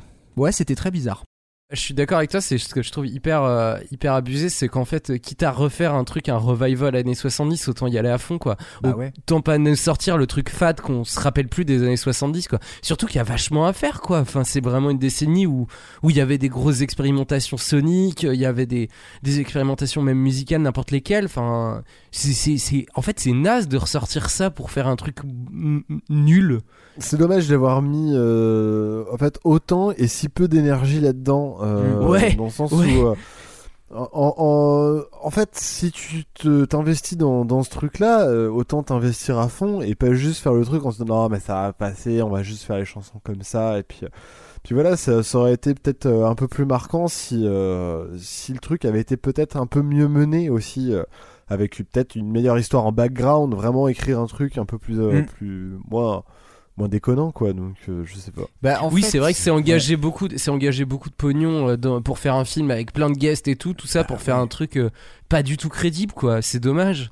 Autant, autant y aller à fond parce que l'idée est bonne. En vrai, si le truc avait bien été réalisé, qu'ils avaient ressorti un peu des enregistrements d'époque en se disant vas-y, on essaye de les refaire un peu euh, de cette manière-là et tout, avec des, un vrai background, avec une vraie histoire, ça aurait été fun. Enfin, les gens en auraient parlé, auraient trouvé ça. Tu vois, même si on, même si on avait su très vite que c'était une, euh, enfin, c'était un fake, Mm. c'est cool. Il y a, Ouais. il y a une bonne idée, quoi. moi, ce qui m'a le, ce qui m'a vraiment surpris, c'est de me dire, euh, ces mecs du coup qui, euh, enfin, parce que là, on peut dire que c'est le, le- à la fois le bébé de, Dave Stewart et du fameux Jimmy Iovine. euh, c'est quand même un peu des pointures dans l'industrie musicale et depuis un sacré bout de temps. Euh, Enfin, juste pour vous préciser, le fameux Jimmy Iovine, c'est, il était à la base euh, ingénieur du son. Il a commencé en bossant avec John Lennon et Bruce Springsteen. Euh, c'est un Oui. mec qui après a quand même bossé avec pas mal de gens. euh, je prends euh, là au pif, euh, j'en sais rien, Tom Petty, il a bossé avec U2, il a bossé avec Dire Straits. Et après, quand il a vraiment commencé à faire du business, il a créé du coup Interscope. Euh, il a signé Tupac, il a eu un gros rôle aussi sur de- de- de- dans le développement de la carrière de Dr Dre. Enfin, ce que je veux dire par là, c'est que c'est un mec qui a un carnet d'adresses de malade et qui a en plus une expérience de ouf. Et on peut se dire quand même le mec, euh, il est tout à fait capable de te faire même un truc qui soit euh, sans être forcément parodique, mais un peu euh, comment dire, re- une, reconstitution qui soit crédible. Et je me suis dit, lui, plus le fameux Dave Stewart, qui est quand même un peu, un peu calé sur le domaine, ça donne presque l'impression que ces mecs-là, bah, en fait, ils parlent d'un truc qu'ils ont même pas connu. C'est, on, dirait presque que bah, les gars, ils ont une idée un peu vague de c'était quoi le rock des années 70. Et bah euh, ouais, ça devait ressembler un peu à ça. Et ils se sont juste fait chier à créer l'histoire, mais sur la musique, bah c'est c'est c'est nul quoi. Enfin c'est, y a- y a- y a- moi j'ai vraiment l'impression qu'il y a pas d'idée quoi. Mais même l'histoire, en fait, t'as l'impression que tout a été fait en 2-2. Ouais. Euh, tout a été fait trop rapidement en fait pour sortir le truc, pour se dire ah vas-y j'ai une super idée et euh, pas de relecture, pas quelqu'un, euh, tu vois, pas un deuxième coup d'œil éventuellement. C'est ça en fait moi. J'ai l'impression que tout est fait vite pour donner l'illusion, mais qu'en fait euh, en allant trop vite, bah t'arrives pas à donner l'illusion. Bah c'est ça. Enfin, je je, je l'ai pas moi par exemple. Le prestige je, ne marche pas sur moi. Hmm. Ils ont fait l'annonce du truc et le jour même en fait de la sortie du documentaire, il y avait déjà des articles qui posaient la question de est-ce que c'est un peu ouais c'est vrai c'est pas vrai et que en fait lui-même le, le- quasiment le jour même de la diffusion il a reconnu que c'était un faux truc donc ça veut dire qu'il était conscient que son truc il allait nulle part. C'est naze de faire ça. Il fait une blague et qui fait c'est une blague. Tu te dis putain c'est quand même ouf que ce soit des gens qui soient aussi influents aussi, expéri- aussi expérimentés pour faire un, un hoax de, de, de- qui, qui soit crédible et pourtant bah non et ils dépensent de la thune pour en faire que dalle et à la fin tu fais bah en fait je sais pas trop à qui ça je, je vois pas trop à qui, qui ça a aidé en fait. Ça a servi à personne. Ça a pas servi à eux ça a pas servi à la chanteuse. C'est voilà. C'est on a fait du vent et puis on a fait une blague mais en fait on l'assume pas. Donc euh, donc voilà. Donc c'était c'était plutôt nul. Voilà je tiens à le dire. Sur ce euh, est-ce que je vous Bah merci Manu quand même. bah de rien. De rien de rien. Euh, est-ce que je vous proposerais pas un petit jeu là une petite pause? Cet homme est incapable de faire la différence entre une seule meunière et une potée auvergnate. entre un grand Bordeaux et un petit cidre. Pour ce petit digestif, je vous ai prévu un jeu que j'ai appelé tout simplement le jeu des imposteurs. Euh, le concept est très simple. Je vous raconte une histoire et vous devez deviner à quel moment ça devient suspect. Vous me dites stop et vous me dites euh, ce qui selon vous n'est pas crédible et vous ça. essayez de deviner c'est où est-ce qu'il y a une supercherie. Voilà. Très rigolo. J'aime beaucoup le concept. Et je vous donne la réponse quoi. Alors je tiens à préciser quand même. Ah, cool. aussi. Euh, J'invente pas des histoires. hein. C'est comme ça qu'elles ont été présentées. Bon, je les ai réécrites, mais concrètement les, les faits, c'est, enfin les faits sont ceux-là. Anna Olgika est une artiste macédonienne, fille d'un célèbre violoniste et elle-même pianiste. Il y a quelques années, elle commence à publier ses premières compositions instrumentales sur Spotify et son morceau Sugarcane, sorti donc en 2016, se fait rapidement une place de choix dans les playlists de la plateforme. Sa musique d'ambiance apaisante, relaxante, a été streamée plus de 130 millions de fois. Ses productions sont rares, mais sa patte est bien identifiée et chacune de ses courtes compositions fait des millions d'écoutes. L'artiste a toujours voulu rester discrète et ne s'est jamais produite en dehors d'Internet. Excepté une photo d'elle, on a encore aujourd'hui très peu, fo- très peu d'informations sur Anna. Oh merde, t'as fini l'histoire, on n'a pas dit stop. Moi j'ai eu envie de dire stop au moment où t'as parlé de Macédoine parce que c'est une salade, euh, on peut pas venir d'une salade. Euh, T'as fini l'histoire là? Ouais. Bah Ouais, 130 il a fini. millions, ça a jamais fait plus de 130 millions, c'est sûr. C'est avant 130 millions. Ok. Non mais t'imagines déjà ce que c'est un million quoi? Imaginez-vous selon- vraiment ce que ça fait un million, l'Armina. Si vous voulez, je, je- je- je vous le relis, euh, je, je vous le relis rapidement une deuxième fois. Et vous En version de- accélérée. Anna Olgika est une artiste macédonienne, fille d'un célèbre Stop Merde, ok, la phrase d'après. Donc il y a quelques années, elle commence à publier ses premières compos sur Spotify, son morceau Sugarcane et se fait rapidement une place de choix dans les playlists de la plateforme. Sa musique d'ambiance apaisante, relaxante a été streamée plus de 130 millions de fois. c'est pas apaisant et ni relaxant? Non mais attends, le, le but c'est pas juste de dire euh, là il y a un truc faux, c'est qu'est-ce qui selon vous vous ferait tiquer en vous disant il y a un truc qui déconne? Ses productions sont rares, pas. mais sa patte est bien identifiée et chacune de ses courtes compositions fait des millions d'écoutes. L'artiste a toujours voulu rester discrète mais, et ne s'est jamais produite en dehors d'internet. Excepté une photo d'elle, on a encore aujourd'hui très peu d'informations sur Anna. Eh ben c'est là que ça va pas. Parce que du coup on sait qu'elle est de Macédoine. J'en ai aucune Elle idée. Vous elle avez aucune idée ça. Ah elle, elle est, elle est pas j'ai fa- aucune idée. Pour le coup, elle est pas facile. Ça, pourrait être crédible en fait, tout pourrait me sembler crédible. Voilà. En fait, y a rien qui me fait tiquer pour moi. En fait, il s'agit d'une fausse artiste, une personne créée de toutes pièces Ah. par une entreprise qui produit des musiques d'ambiance. Eh ben, je savais que la Macédoine c'était pas un truc qui existait, une salade. Euh, donc courant 2016, euh, alors j'ai remonté au fur et à mesure, je crois que l'histoire de base de, date de 2016, le Music Business Worldwide qui a mené une enquête prouvant que Spotify était rempli d'artistes fictifs. Et on a listé Ah oui. 50. Oh.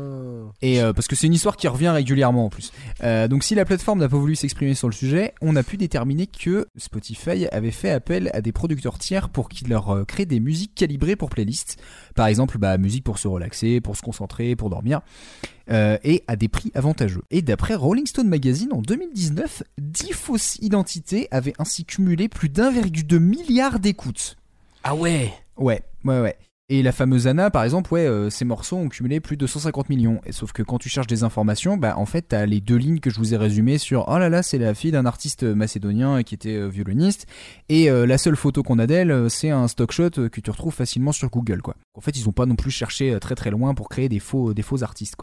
Et le pire là-dedans, bah, c'est que ces pratiques-là, elles sont, comment dire, euh, elles sont pas illégales. C'est-à-dire que le- du coup, bah, les majors se sont un peu plaints de cette pratique-là, mais d'autres plateformes on se seront mis à faire le même, euh, comme Sony Music ou Apple Music. Donc voilà. Donc euh, quand vous vous baladez dans des playlists type, euh, voilà, on va dire entre guillemets confortable, il y a des chances que vous écoutiez des morceaux qui ont été créés, bah pour ça quoi. Il n'y a, pas de gens derrière, enfin il y a, il y a des entreprises derrière. C'est le, on crée, on crée des faux personnages, des, faux, des fausses personnes réelles, pardon, euh, pour, euh, pour vous donner l'impression que, c'est- que, que c'est vraiment un vrai artiste avec une vraie âme derrière qui le fait. Ouais, enfin, Voilà. en attendant, j'ai envie de te dire, t'as plein d'artistes commerciaux, il n'y a pas de vraie âme derrière, c'est des produits marketing. Hein, euh. Bien sûr, bien sûr. Mais là, Non, je là ce qui est encore plus vicieux, c'est qu'en plus, bah, tu crois qu'il y a quelqu'un, mais il y a, mais non, il y a Ah personne. oui. Bah Ça. si, il y a forcément quelqu'un qui a fait la musique. Oui, mais on sait pas qui c'est.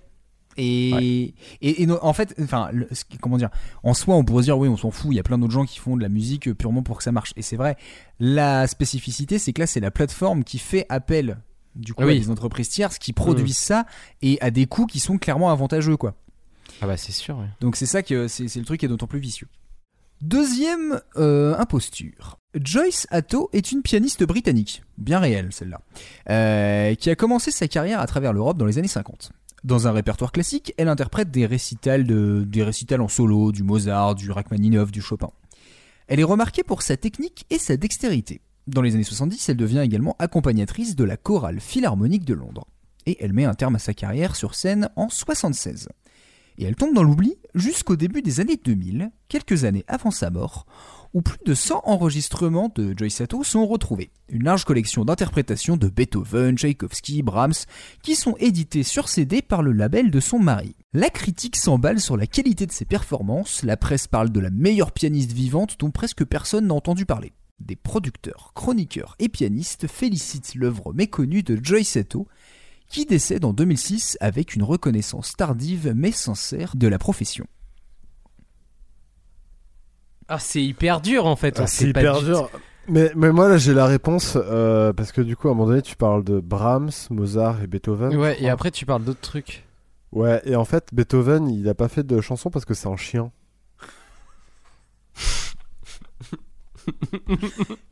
Comment je peux Bah lui voilà donner tort. C'est vrai C'est vrai Il a raison, il a tout à fait raison, c'est là qu'est l'imposture. Euh, Joyce Sato a engagé un chien euh, pour jouer du piano. Euh, Euh. Non, euh, non, c'est c'est un truc, c'est c'est c'est pas euh, le, le là où est la couille, c'est le moment où en fait c'est réédité sur le truc de son mari. Et en fait c'est son mari qui a pris d'autres enregistrements. C'est pas du tout des enregistrements d'époque, non, c'est pas un truc dans le genre. Eh ben t'es tout prêt.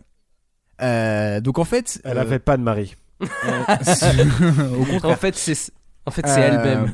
En fait, euh, déjà, euh, quand le- les morceaux donc, ont dû sortir autour de 2002-2003, euh, et au fur et à mesure, il commence à y avoir des petits doutes de similitude avec d'autres enregistrements d'autres pianistes. Et euh, en fait, c'est après sa mort à elle, donc en 2006, euh, qu'il y a un type, un amateur de musique, qui fait une étrange découverte.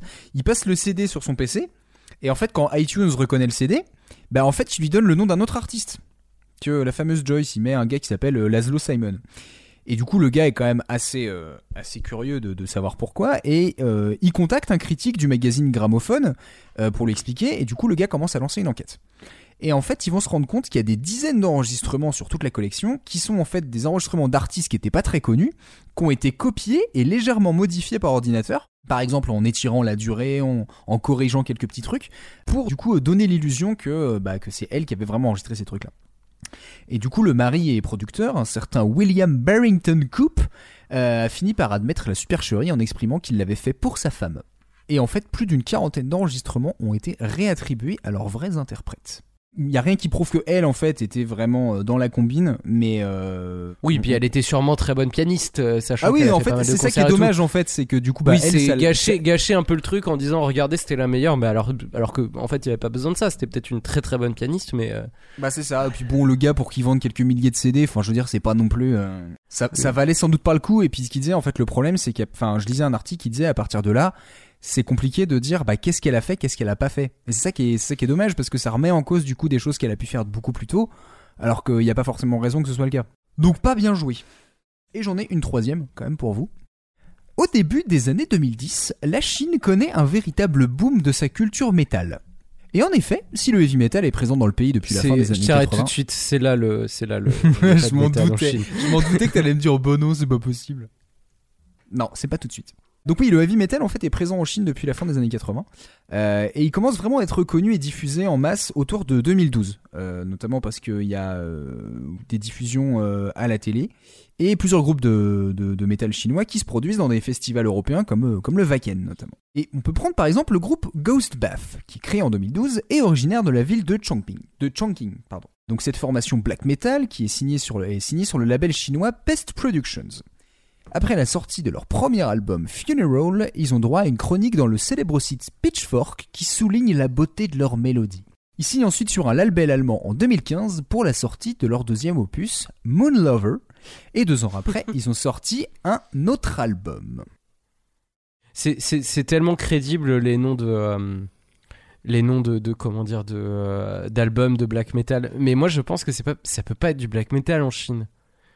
Je pense que c'est là où est la couille. Enfin, c'est pas eux, c'est pas des Chinois. C'est des, euh, c'est des mecs qui sont allemands et qui sont d'origine euh, chinoise, mais qui du coup, ont- ils sont pas du tout chinois, tu vois. Genre, euh, Ok. ils ont des gueules Parce que la Chine ça existe pas, comme la Macédoine. Je suis sûr que c'est bon un à truc toutes les encore- réponses, c'est fou ça. Non, non, en plus là j'ai j'ai essayé de trouver un truc, mais en fait, euh, non, j'arrive pas à faire un complot là-dessus. Je suis sûr que c'est un gros truc raciste et qu'en fait on les a. En fait, c'est des Allemands qui du coup euh, sont d'origine chinoise et qui se disent ah non regardez on est chinois on a produit ça en Chine. Ok. Juste avant la publication de l'album Moon Lover, Ghostbath accepte de faire une interview avec Vice. Et sous un alias qui signifie sans nom, enfin genre les mecs, euh, voilà, on veut rester obscur sur notre histoire et tout. Dans la foulée, euh, on prévient la, journaliste euh, Kim Kelly qui a fait, l'entretien avec le groupe que bah en fait le groupe il prétend, il est pas vraiment ce qu'il prétend être. Rapidement, elle constate que les quatre gars s'appellent Dennis, Jamie, Taylor et Donovan. et du coup, elle se dit il y a peut-être une couille dans le potage et elle demande un peu de clarté au groupe qui reconnaît ne pas être du tout de Chine mais de Minot dans le Dakota du Nord.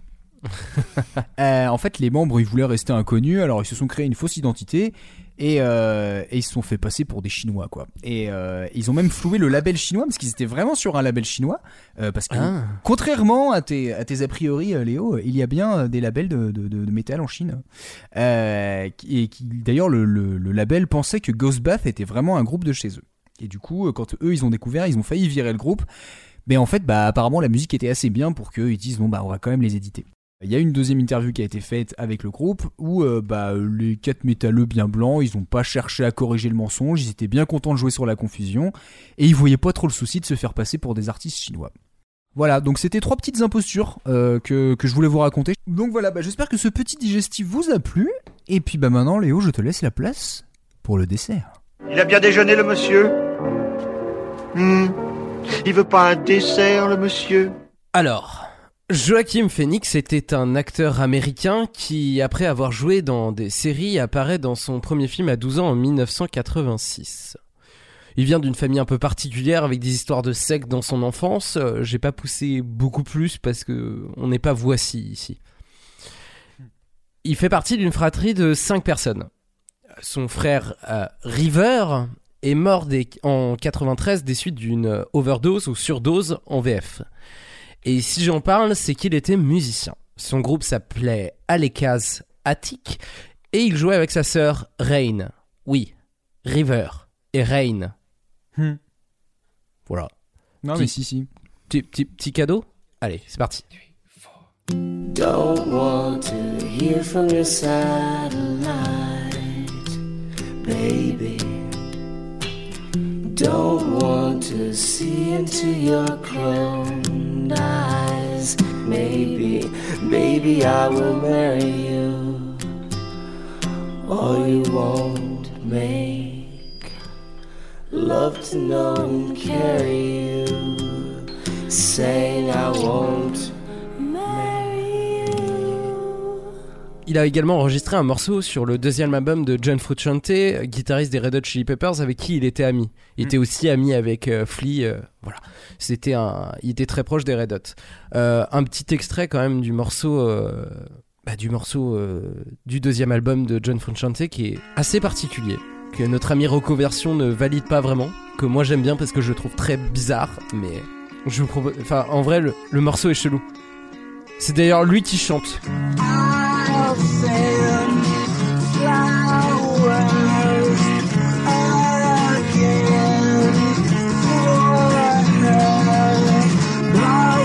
Castle says as her gift, a gift disguised, disguised as my rival. Bon, on sent quand même le morceau écrit et enregistré par deux héroïnomanes dans un, dans un vieil appart à Los Angeles.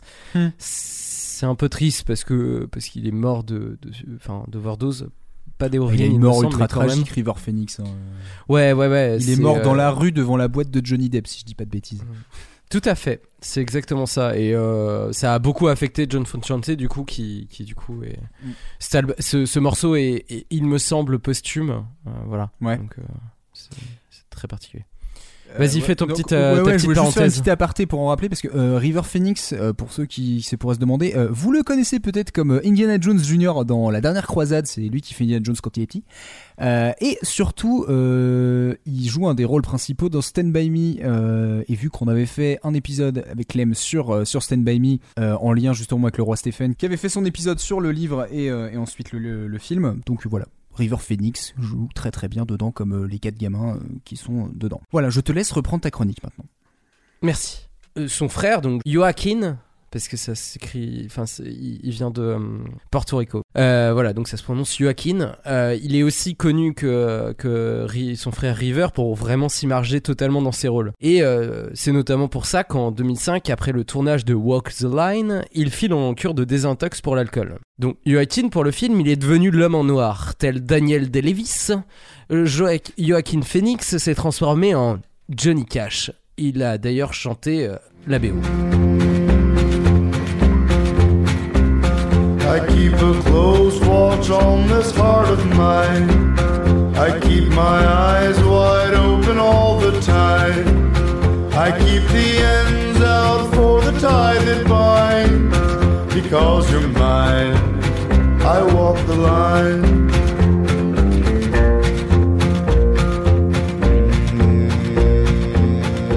C'est marrant parce qu'il a pas la voix parce que personne n'a la voix de Johnny Cash, mais il a bien les inflexions de voix.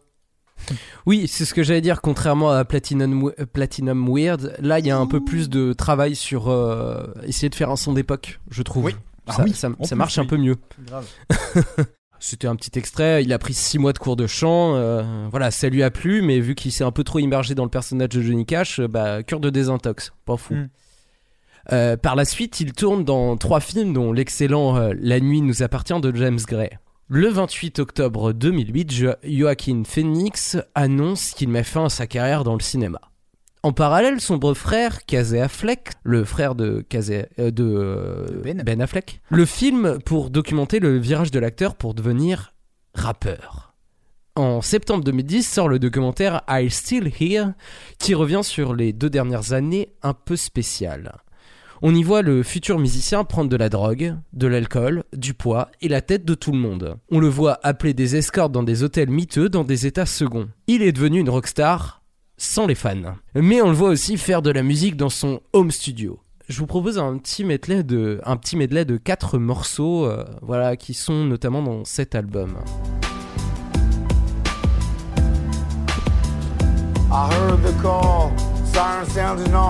Feeling guilty cause my day was spent fucking off. History's perverted me, words don't really comfort me. You become the epitome of a fucking.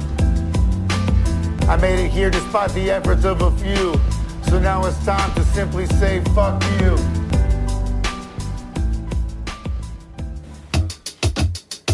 Can I get a refund? What? For this life of sin, let me try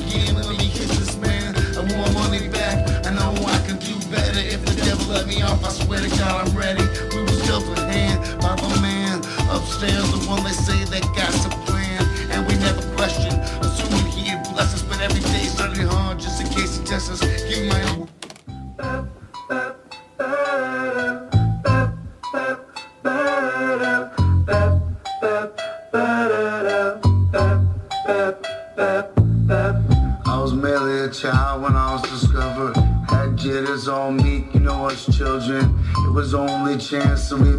You electric overwhelming all my senses. 19 years was reacquainted. Up north with Goose, who we filmed with. I thought I lost it. Complication. Complication. Complication.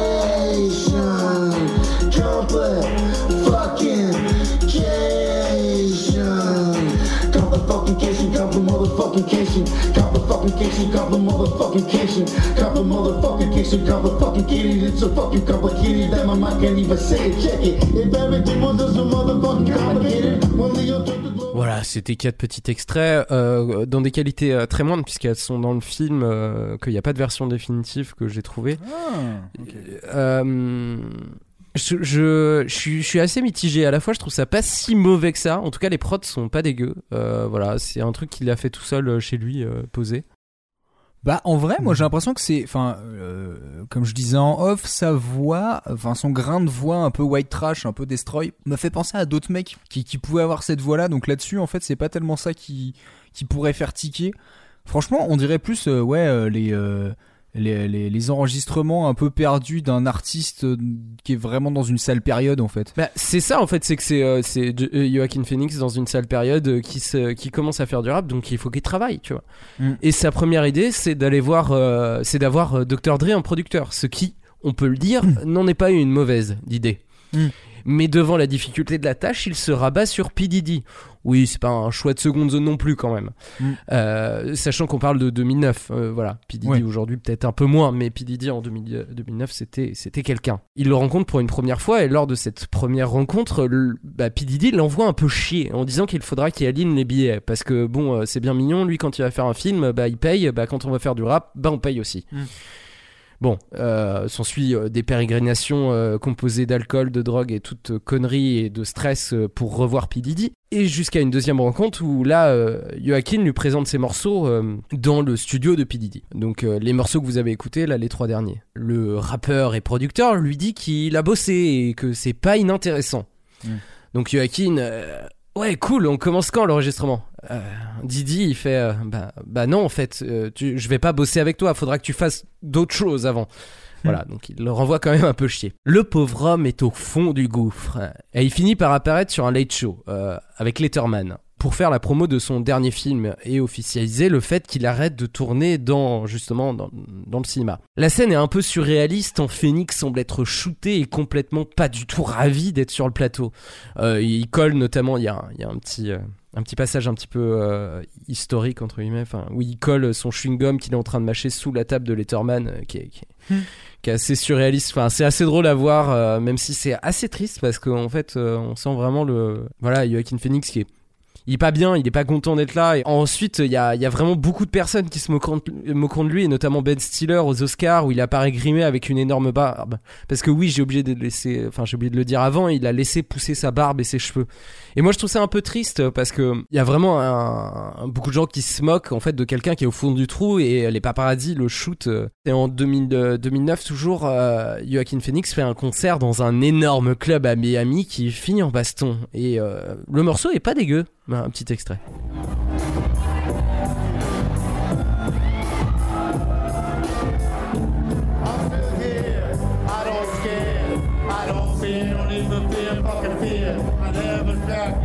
I don't give never. I live forever. I'm the one that's gone. I'm still real. I won't kneel. Blessings God, my team know how I feel. I never sold. I never. My good soul never. I live forever. I'm the one that's got. I heard the phone. Stars counting on. Feeling guilty cause when I was spent fucking off. History perverted me. Words can never harm me. Saying I'm. Et en fait, tout ça était un prank, une mascarade, un mockumentary pour parler du regard des médias sur un tournant de carrière et sur les frasques d'une célébrité. Voilà, je, voilà, c'était. euh, En bah, même temps, t'avais un peu divulgaché en disant un- un- Vous verrez dans le film. Bah, en fait, le film apparaît pas comme un mockumentary, le film apparaît comme un documentaire, hein, vraiment. Ah ouais. Euh, donc c'est vraiment, c'est vraiment un, un documentaire qui, enfin, un mockumentaire euh, qui s'intéresse justement à, à la phrase de célébrité. Alors, euh, apparemment, pas mal de célébrités étaient au courant. Letterman ne l'était pas, euh, voilà. Euh, par a du contre- mal, euh, ouais. Enfin, Ouais, de bref, quoi on s'en fout, non, parce que Letterman a eu lui-même des gros problèmes d'alcool, donc je sais pas trop comment il a pris ça, tu vois. Bon, par contre, euh, voilà. Joachim Phoenix n'a pas arrêté sa carrière, n'a d'acteur. Enfin, ça, vous le savez. Donc, en fait, c'était un petit peu facile. Mais il a pas arrêté celle de rappeur non plus. Depuis 2010, il a sorti trois albums qui, du coup, sont vraiment produits par P. Ce qui est assez étonnant. Et pour le coup, c'est vraiment pas mal et ça donne ça. Et non! Et non, il a jamais rien fait! Et c'est une Oh là blague. là, il nous a eu Ah, il nous a eu Il est très fort Oh, Je suis hyper déçu parce que j'aurais bien aimé qu'il les fasse vraiment et que ça soit pas simplement des petits extraits dans le film. Parce que franchement, je trouve qu'il y a un truc. Je sais pas pourquoi, j'ai le souvenir, moi, en étant, euh, en étant un peu plus jeune, d'avoir vu euh, ce truc, de, ce revivrement d'un acteur comme ça et Mm. d'avoir fait genre, bah cool, en vrai, le mec il se met à faire du rap, c'est cool. Tu vois, pourquoi pas Ah ouais, putain, bah t'es bienveillant, toi. Euh... Oh bah dis donc Non, non, non, mais toi. alors, non, euh, moi, pff, moi, j'avais pas, enfin, en fait, je me rappelle de ce moment-là, mais en fait, ça m'avait plus choqué, vraiment en mode point d'interrogation au-dessus de la tête, quoi. C'était de me dire, ok, Joachim, donc ok, donc là, il met sa carrière et il commence à faire du rap et Bah, peut-être, je sais pas, mais et en même temps, tu, tu vois, je peux comprendre euh, que le mec ait décidé de pas en faire derrière parce que du coup, ça avait le risque que ce soit mal interprété. Je pense que lui-même s'est dit, bah non, en fait, là, c'est juste pour le truc, ça sert à rien que je pousse le délire à- écrire des morceaux parce que, bah, c'est entre guillemets, c'est un peu, euh, moi, je suis une star, j'arrive, je prends de la place, et même si c'est pour une blague, t'as le risque que derrière, t'as des gens qui prennent ça au sérieux et qui kiffent vraiment la musique. Alors que le but, c'est justement de montrer comment quelqu'un qui fait un truc un peu différent de ce qu'il fait d'habitude peut être traité comme de la merde. Je pense que ça, ça aurait obscurci le propos. Tu vois ce que je veux dire? You made a point. Et d'ailleurs, euh, je suis assez déçu que P. Diddy ait été dans le coup parce qu'en vrai, euh, il joue bien le mec qui fait Mais qu'est-ce que tu viens faire? Tu me fais chier C'est très drôle à voir. Le, le film est un peu discutable sur plein d'aspects. Il est un peu long, il est pas euh, si intéressant que ça, mais, euh, mais il a le mérite d'exister, quoi. C'était la petite que- histoire. Non, mais c'est très bien. Non, en fait, je, suis- je suis content que t'en aies parlé parce que c'est une histoire que, de, je te dis, moi, je, je me rappelle quand ça a eu lieu et j'ai jamais pris le temps de regarder le film. Et pourtant, enfin, Joaquin Phoenix, c'est un mec que je respecte beaucoup en tant qu'acteur. Mais du coup, euh, je m'étais toujours demandé en fait jusqu'à quel point c'était vraiment une réflexion ou si c'était pas finalement un truc qui lui-même, entre guillemets, lui permettait de relancer sa carrière, quoi. Et, Alors euh, non, parce qu'il dit qu'il a eu des problèmes derrière justement pour trouver des rôles. Ça a, été un, ça a été un petit frein dans sa carrière parce que vu qu'il est apparu comme étant un mec déglingo, euh, tu vois, au cinéma, même si euh, faut, faut se rappeler que c'est aussi, euh, c'est aussi Hollywood, c'est-à-dire qu'en France, quelqu'un qui fait ça, ça va relancer sa carrière de ouf, je pense. Aux États-Unis, ça peut poser problème sur des trucs un peu plus lisses. Alors, moi qui ai une carrière à Hollywood. euh, Qu'en penses-tu? En fait, c'est c'est juste la blague, voilà. Putain, elle est si courte Elle est si courte Euh, c'est vrai, en fait, j'aurais dû y penser avant. Chier. Eh ben, figurez-vous qu'avec mon colocataire Ah, japonais, ah, voilà Là, on va quelque part quand on faisait notre. euh, Enfin, non, je vais pas finir cette phrase. Bah tiens, tu vois justement ces moments où on, où on parle trop longtemps avec Léo, peut-être que tu devrais prendre le temps d'écrire cette blague Mm. pour voir si elle marcherait mieux ou pas. Mais oui, non, euh, enfin comment dire, je pense que, enfin du peu que je sais sur le film, c'est que euh, disons qu'il a, il a un comportement un petit peu déglingos en termes de, de consommation de drogue et qu'il y a pas mal de de- de- d'images qui seraient sans doute un peu censurées ou autres. Bah, il y a Euh, déjà des pénis en gros plan euh, quasiment, ce, qui est, ce qui est quand même, enfin du, du full frontal, ce qui est, ce qui est pas négligeable à mon avis dans un film américain. Bah voilà. ouais, Et mais je il y a pense de la prise de cocaïne et je pense que c'est vrai, vraiment de la cocaïne. bah t'es étiqueté pour le reste, t'es quand même étiqueté pendant un sacré bout de temps quoi. C'est-à-dire que avant qu'on te propose un, un rôle un peu un peu sérieux, tu peux avoir l'impression que c'est juste un mec qui a envie de se montrer quoi. Et que du coup Ouais, ça en limite fait, ça dessert le propos. C'est ce que dit, euh, c'est ce que dit Joaquin Phoenix par rapport à ça, c'est qu'en fait euh, le, le, le problème a été que derrière les gens lui proposaient des rôles de clown. Tu vois, alors que en fait c'est pas ce qu'il voulait proposer à travers ce truc-là. Mais moi, ce que je trouve assez fort d'avoir arrêté clown, sa carrière de pendant clown, deux ans, Franchement bien joué, bien joué. Ouais, pas mal. Ah putain, mais oui. Bah finalement, on lui en a proposé, mais un de sérieux. Non, mais le Ouais. truc, c'est qu'il a, il a quand même, euh, il a quand même arrêté sa carrière deux ans, tu vois, pour pour se consacrer à ça. Ce que je trouve assez, euh, tu vois, c'est aller au bout des choses quand même, quoi. Mm. Après, c'est Ah oui. pas, c'est pas fou. C'est même, euh, c'est même assez improbable à une période où on dit bon ok, il y a pas les, il y a pas autant de réseaux et de suivi que maintenant, mais on est quand même en quoi 2000, enfin entre 2008 et 2010, 2008. à peu près, un truc comme ça? 2008, vraiment 2008-2010. Ouais. Bah tu te dis euh, pour euh, pour qu'un une star quand même comme ça arrive à garder un truc aussi longtemps et que les gens se disent non mais c'est des conneries et après se disent ah non en fait c'est peut-être pas des conneries et que bah il arrive à aller jusqu'au bout de son projet, c'est quand même assez fort quoi. Oui, et puis en plus, c'était vraiment le moment où, euh, enfin, quand je disais il a fait Walk the Line, c'était, euh, enfin, il a été euh, nommé dans, en tant que meilleur acteur. Enfin voilà, il y avait, Mm. un, il y avait un vrai truc, il y avait un vrai engouement autour de Joaquin Phoenix à ce moment-là, quoi. Et je trouve ça fort aussi, quelque part, en tant qu'un, enfin, quelqu'un qui a eu des problèmes d'alcool, de s'enfoncer dans un, dans un personnage comme ça à ce point-là et de le, de le donner euh, à fond, quoi. C'est, Ouais. faut, faut, faut pas avoir peur de retomber quand même, hein, parce que. Ah non mais limite on pourrait presque dire que c'est, enfin euh, c'est pas miraculeux mais il fait un retour quand même assez fou. hein.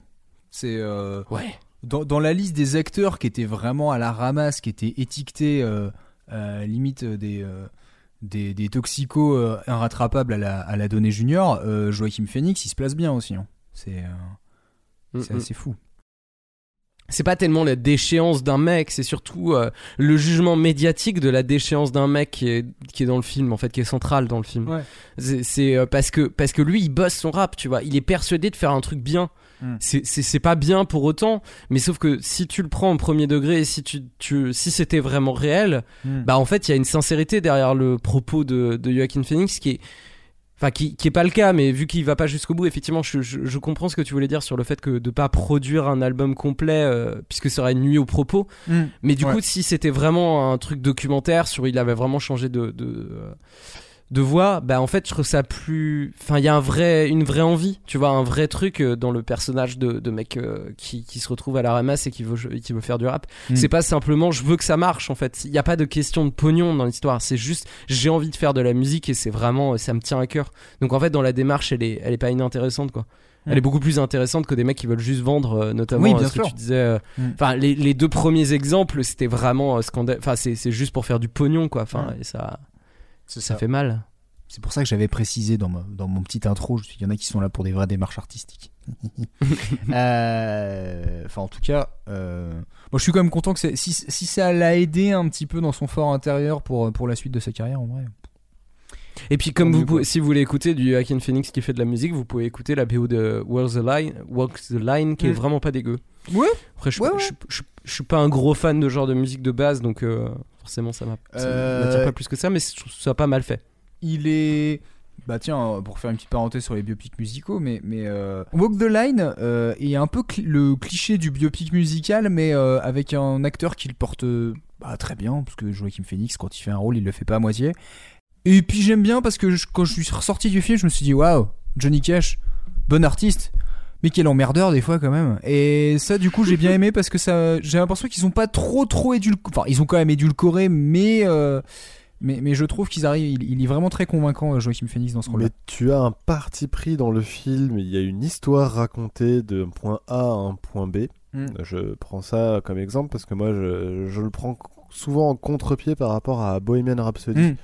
Fait. Où je trouve qu'en fait ils veulent te raconter trop de trucs et au final ils te racontent rien.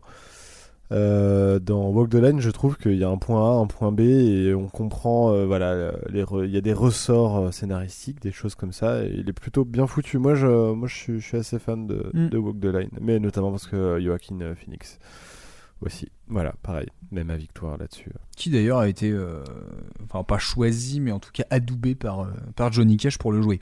Ce qui est pas mal quand même. hein. Quand Johnny Cash il dit oui, tu peux jouer moi. Non, mais surtout qu'il le dit pas avec ta voix, il le dit avec une grosse voix. euh, et- Il le voit avec un truc beaucoup plus- euh, c'est- C'est de 8 octaves plus grave quoi. ouais, c'est ça. Je pense qu'on va pouvoir gentiment conclure, mais avant toute chose, Et ici le petit toast qui va avec. est-ce qu'on a des petites recos, des petites recommandations pour euh, nos auditoristes qui nous suivent pour cette 23e tartime Je prends la parole. Vas-y. Personne n'ose jamais. Euh, là, du coup, j'ai pensé à une reco en plus. En fait, euh, je, vais, je vais commencer par le reco euh, auquel j'ai pensé, et en fait, que je trouve résume- peut bien résumer tout ça. C'est This is Spinal Tap de euh, Rob Reiner. Ouais. Euh, sorti en 1984, c'est un documentaire, un faux documentaire du coup, euh, sur un groupe de heavy metal qui n'a jamais existé, sauf que bah là on est en plus en plein dans le sujet puisque le film a eu tellement un succès que les- euh, le groupe a fait une tournée derrière avec les chansons. Ouais. Et il est vraiment bien foutu et là on a vraiment tout le son, euh, tout le son. années 70 euh, voilà tout est tout tout est vraiment génial dans This is Spinal Mm. Tap et c'est super drôle donc au lieu de regarder le documentaire euh, sur euh, Weird euh, Platinum, Sur Platinum Weird, ouais, ouais, ouais, ouais, évitez. Bah regardez Spinal Tap, c'est vachement plus cool, Ouais. je pense. Tout à fait d'accord. Euh, donc voilà, euh, ça. Et euh, cette semaine, j'ai réécouté l'anthologie des Beatles. Et euh, bah, du coup, je conseille, c'est vachement cool. Voilà, c'est. euh, les Beatles. Les un- Beatles. C'est un groupe. C'est un, petit- ouais, c'est un petit groupe euh, indé. euh, je pense que ça va faire du bruit dans 2-3 ans. Euh, Quand on va exhumer des, des trucs euh, qui n'ont jamais été sortis dans les années 66. ouais, ouais, bah en fait voilà l'anthologie Oh c'est c'est toutes les c'est toutes les maquettes qu'ils ont pu faire et, euh, et autre chose mais c'est vraiment génial parce que tu vois la construction d'un morceau et notamment je pense qu'il y a le premier morceau de Stoner là-dedans Mmh, Et, euh, euh, attends. Helter Skelter ralenti en deux tempos et du coup ça te fait un espèce de Oui. stoner chelou. Oui, c'est vrai. C'est vrai. Et non, euh, vite fait, hein, euh, mais, mais voilà. Donc il y a des trucs vachement sympas et c'est vachement cool à écouter. euh. Voilà, j'ai réécouté l'anthologie, c'était chouette, je vous le conseille. Par Euh, contre, si vous voulez écouter le premier, premier album de Stoner, euh, je vous conseille un, un petit format que j'ai Et sorti voilà. euh, il y a deux semaines. Et aussi, dernière, euh, dernière recours, écoutez, euh, nouvelle recette, euh, présentée par Léo, écrit par Léo, réalisée par Léo. C'est qui avec Léo avec avec l'aide de mes deux compères, bien sûr, en tant que en tant que oreille attentive. euh, pour- Oui, on a écouté la V1, la V2, la V3 et, euh, et d'autres versions. Bon, on n'a pas fait grand chose derrière. Oui. Bah, C'est- c'est- c'est À part travail. dire c'est pas bien là, c'est mieux là. oui, c'est vrai. Ce qui est déjà pas mal. Ce qui est déjà pas Puisque mal. ça sert à ça aussi un producteur. Exactement, c'est de la merde, recommence. Mais euh, mais oui, non, juste pour rebondir, euh, Clem, sur tes deux recommandations, c'est rigolo parce que les deux m'ont fait penser à euh, The Ruttles. Je sais pas si certains connaissent. Aussi, oui, bah oui, rappelles- bien bon, sûr. on l'a vu ensemble, si je dis pas de bêtises. Ouais, on l'a vu ensemble. Euh, oui, parce que je crois qu'on on s'était attendu pour le mater. Euh, qui est une sorte de documentaire parodique des Beatles qui a été écrit euh, notamment par Eric Idle des, des Monty Python, des Monty Python, des Monty Python Non. pour dire bien. En fait, voilà, en fait, c'est- le mix parfait entre mes deux recos. Voilà. Ouais, c'est. The Rotters. C'est absolument génial. Enfin, franchement, autant Spinal Tap, je l'aime vraiment beaucoup et je pense qu'il vaut plus que la somme de ses blagues. parce qu'en euh, même en relisant des, par exemple, des biographies d'autres artistes et eux-mêmes te dire des certains trucs, tu fais, bah, en fait, c'est un peu comme dans Spinal Tap, quoi. Et en fait, ce que je trouve bien dans Spinal Tap, c'est que t'as des moments qui sont vraiment sincères et qui, du coup, font un très bon contrepoint avec les moments qui sont très cons où tu te dis putain ils ont quand même réussi à mettre le doigt sur un truc donc euh, ouais Spinal Tap vaut vraiment le coup et The Ruttles si vous connaissez un peu les Beatles bah euh, en fait c'est une c'est une excellente parodie avec des faux morceaux qui ressemblent tellement tellement au, au, au vrai Euh, c'est c'est- c'est absolument génial donc voilà donc je t'ai un peu euh, je t'ai un peu piqué tes recos du coup je suis désolé non, mais t'as bien fait. Non, mais les Ruttles, j'avais carrément zappé. Mais oui, il faut, il faut regarder les Trop. Ruttles. trop bien trop bien Euh, Léo t'avais un petit truc à recommander ou finalement nouvelle recette ça suffit? Ah non, moi j'ai des petits trucs parce que euh, j'ai écouté des podcasts récemment. Alors euh, je recommande, mais c'est des podcasts déjà trop connus parce que c'est du Arte Radio. Euh, non, j'ai découvert le truc il y a pas si longtemps que ça. euh, Dépêche, je sais pas si vous connaissez. Ah c'est vachement oui, bien. c'est De génial. C'est génial.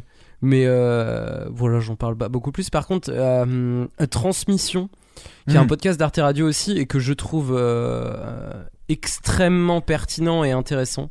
Euh, ils vont chercher des gens qu'on comptait dans la musique euh, majoritairement, mais dans le sens très large de la musique. Donc en fait, de la musique et des médias plutôt. Euh, on a on a notamment Brigitte Fontaine qui, qui parle de manière absolument extraordinaire. On comprend un mot sur deux, mais qui est qui est hyper intéressante. On a Lio aussi. Il y a il y a vraiment des, gens. Enfin, j'ai oublié son nom, mais en tout cas le pardon, le manager euh, des, euh, des Berruriers Noirs à une époque. Enfin, les mecs te racontent des histoires et putain, t'es. Ah, j'aurais bien aimé y être, quoi.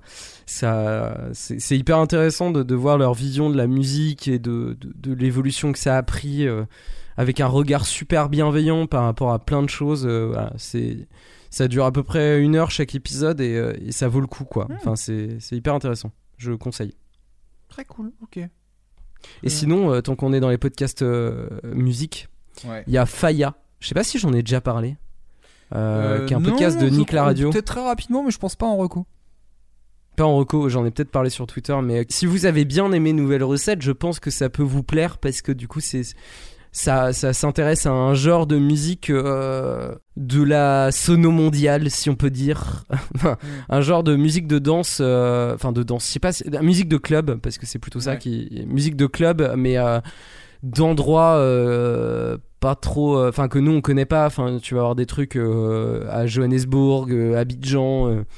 Enfin Nairobi, New Jersey, enfin il y a vraiment plein de plein de styles et c'est plutôt de la musique noire, hein, on, on va pas se mentir, en tout cas pour l'instant, parce que j'en ai j'en ai retenu et c'est euh, c'est c'est assez intéressant de voir euh, euh, comment un genre s'est développé à quel endroit et à quoi ça ressemble et euh, il y a des bonnes pépites, notamment le lama piano qui est, qui est- enfin lama piano qui est vraiment hyper cool.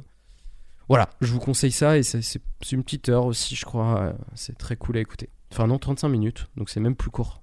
C'est plus dans mon format en fait, C'est presque format nouvelle recette. format. Très bien. Encore une fois, ça, va faire le lien avec euh, ce dont moi je voulais, parler en plus. Du coup, je me rends compte que je vais pouvoir l'ajouter aussi. Euh, c'est pas vraiment une reco particulière, mais en fait, j'ai complété ma liste Twitter de podcasts natifs musicaux. Alors, ça compte que ceux qui sont sur Twitter, donc c'est pas méga exhaustif. Et euh, bah, de toute façon, il va, manquer des gens. hein. Mais voilà, il y a déjà une vingtaine de noms faciles, principalement en français. La liste, euh, bah, elle est publique. Euh, donc, si vous cherchez un podcast sur un genre particulier, sur un thème, sur une approche, bah, je vous conseille fortement d'aller chercher dans, dans la liste que j'ai appelée Music Pods, donc, euh, donc sur, sur le Twitter de Tarsinta Culture. Je vais pas vous mentir, il y en a certains que je connais que de nom ou en voyant un peu le- leur ligne éditoriale. Mais bah, c'est surtout pour vous, chers curieux, qui recherché des saveurs spécifiques. Voilà, c'était, je me suis dit que c'était plutôt sympa de faire, de, de faire un peu ce listing. Puis vous savez, on est un peu dans une niche qui fait pas des milliers d'écoutes. Et on peut pas rivaliser avec tout Radio France. Euh, mais c'est pas Non, pour ça qu'on on peut pas, vous offrir des bons moments musicaux. Donc bah allez voir la liste, euh, suggérez-moi des ajouts et puis bah allez découvrir euh, du coup nos homologues qui font d'autres podcasts natifs sur la musique. Et puis allez partager sur les réseaux. Ouais. Parce qu'on a dit que c'était, on a dit qu'il fallait pas juger au nombre de likes, mais en vrai, euh, ça nous aide. C'est quand même agréable de se sentir écouté. Bah, c'est ça. Faut pas que ça soit des fakes. Euh, Bah, voilà. N'achetez pas des fermes de Ah clics, ouais, s'il vous non, plaît. non, non. Je- je- je- je- de me dire que ça existe encore, je trouve ça limite has-been quoi. Il y a 10 ans et c'était déjà le cas, je faisais oh sérieux? Je crois que c'est plus compliqué quand même. hein. Maintenant, c'est un peu euh, plus sophistiqué, mais euh, enfin quoi que. Hein. Bon, je suis pas si sûr que ça. Euh, bon bah dans ce cas-là, je vais fermer la boutique. Merci d'avoir avalé cette 23e tartime. Euh, on espère que vous avez bien mangé des oreilles. Euh, je leur dis pour commencer l'année, faites tourner l'émission si elle vous a plu. Dites aux gens qui aiment la musique, qui font de la musique, qui bossent dans la musique, qui font leur boulot, leurs courses, leur ménage en écoutant de la musique, de venir goûter nos tartines au moins une fois. Moi, vous ferez un avis et vous verrez si vous voulez revenir. Euh, on a notre gentil label Podcut qui nous entoure et qui nous aide à booster un peu le podcast, mais pour info, on n'a jamais gagné le moindre euro sur notre centaine d'épisodes, et je peux vous dire qu'il y a du boulot derrière. Donc si vous avez les moyens et l'envie, euh, n'hésitez pas à soutenir Podcut, et autrement, bah donnez-nous vos avis, partagez, pour qu'un jour peut-être un magazine fasse un portrait de Léo intitulé Râler c'est un art, chercher c'est un devoir. Cette conclue est un peu trop longue, donc je finirai sur deux choses rapides. Allez écouter Nouvelle Recette, et euh, Blues from the News revient début février. Mes deux imposteurs, je vous fais des gros bisous. Des bisous. Pareil. Pareil. Et on se retrouve en cuisine le mois prochain. Ciao Avec plaisir. Eh, Des peace bisous. out, comme disent les gens vieux qui étaient jeunes avant.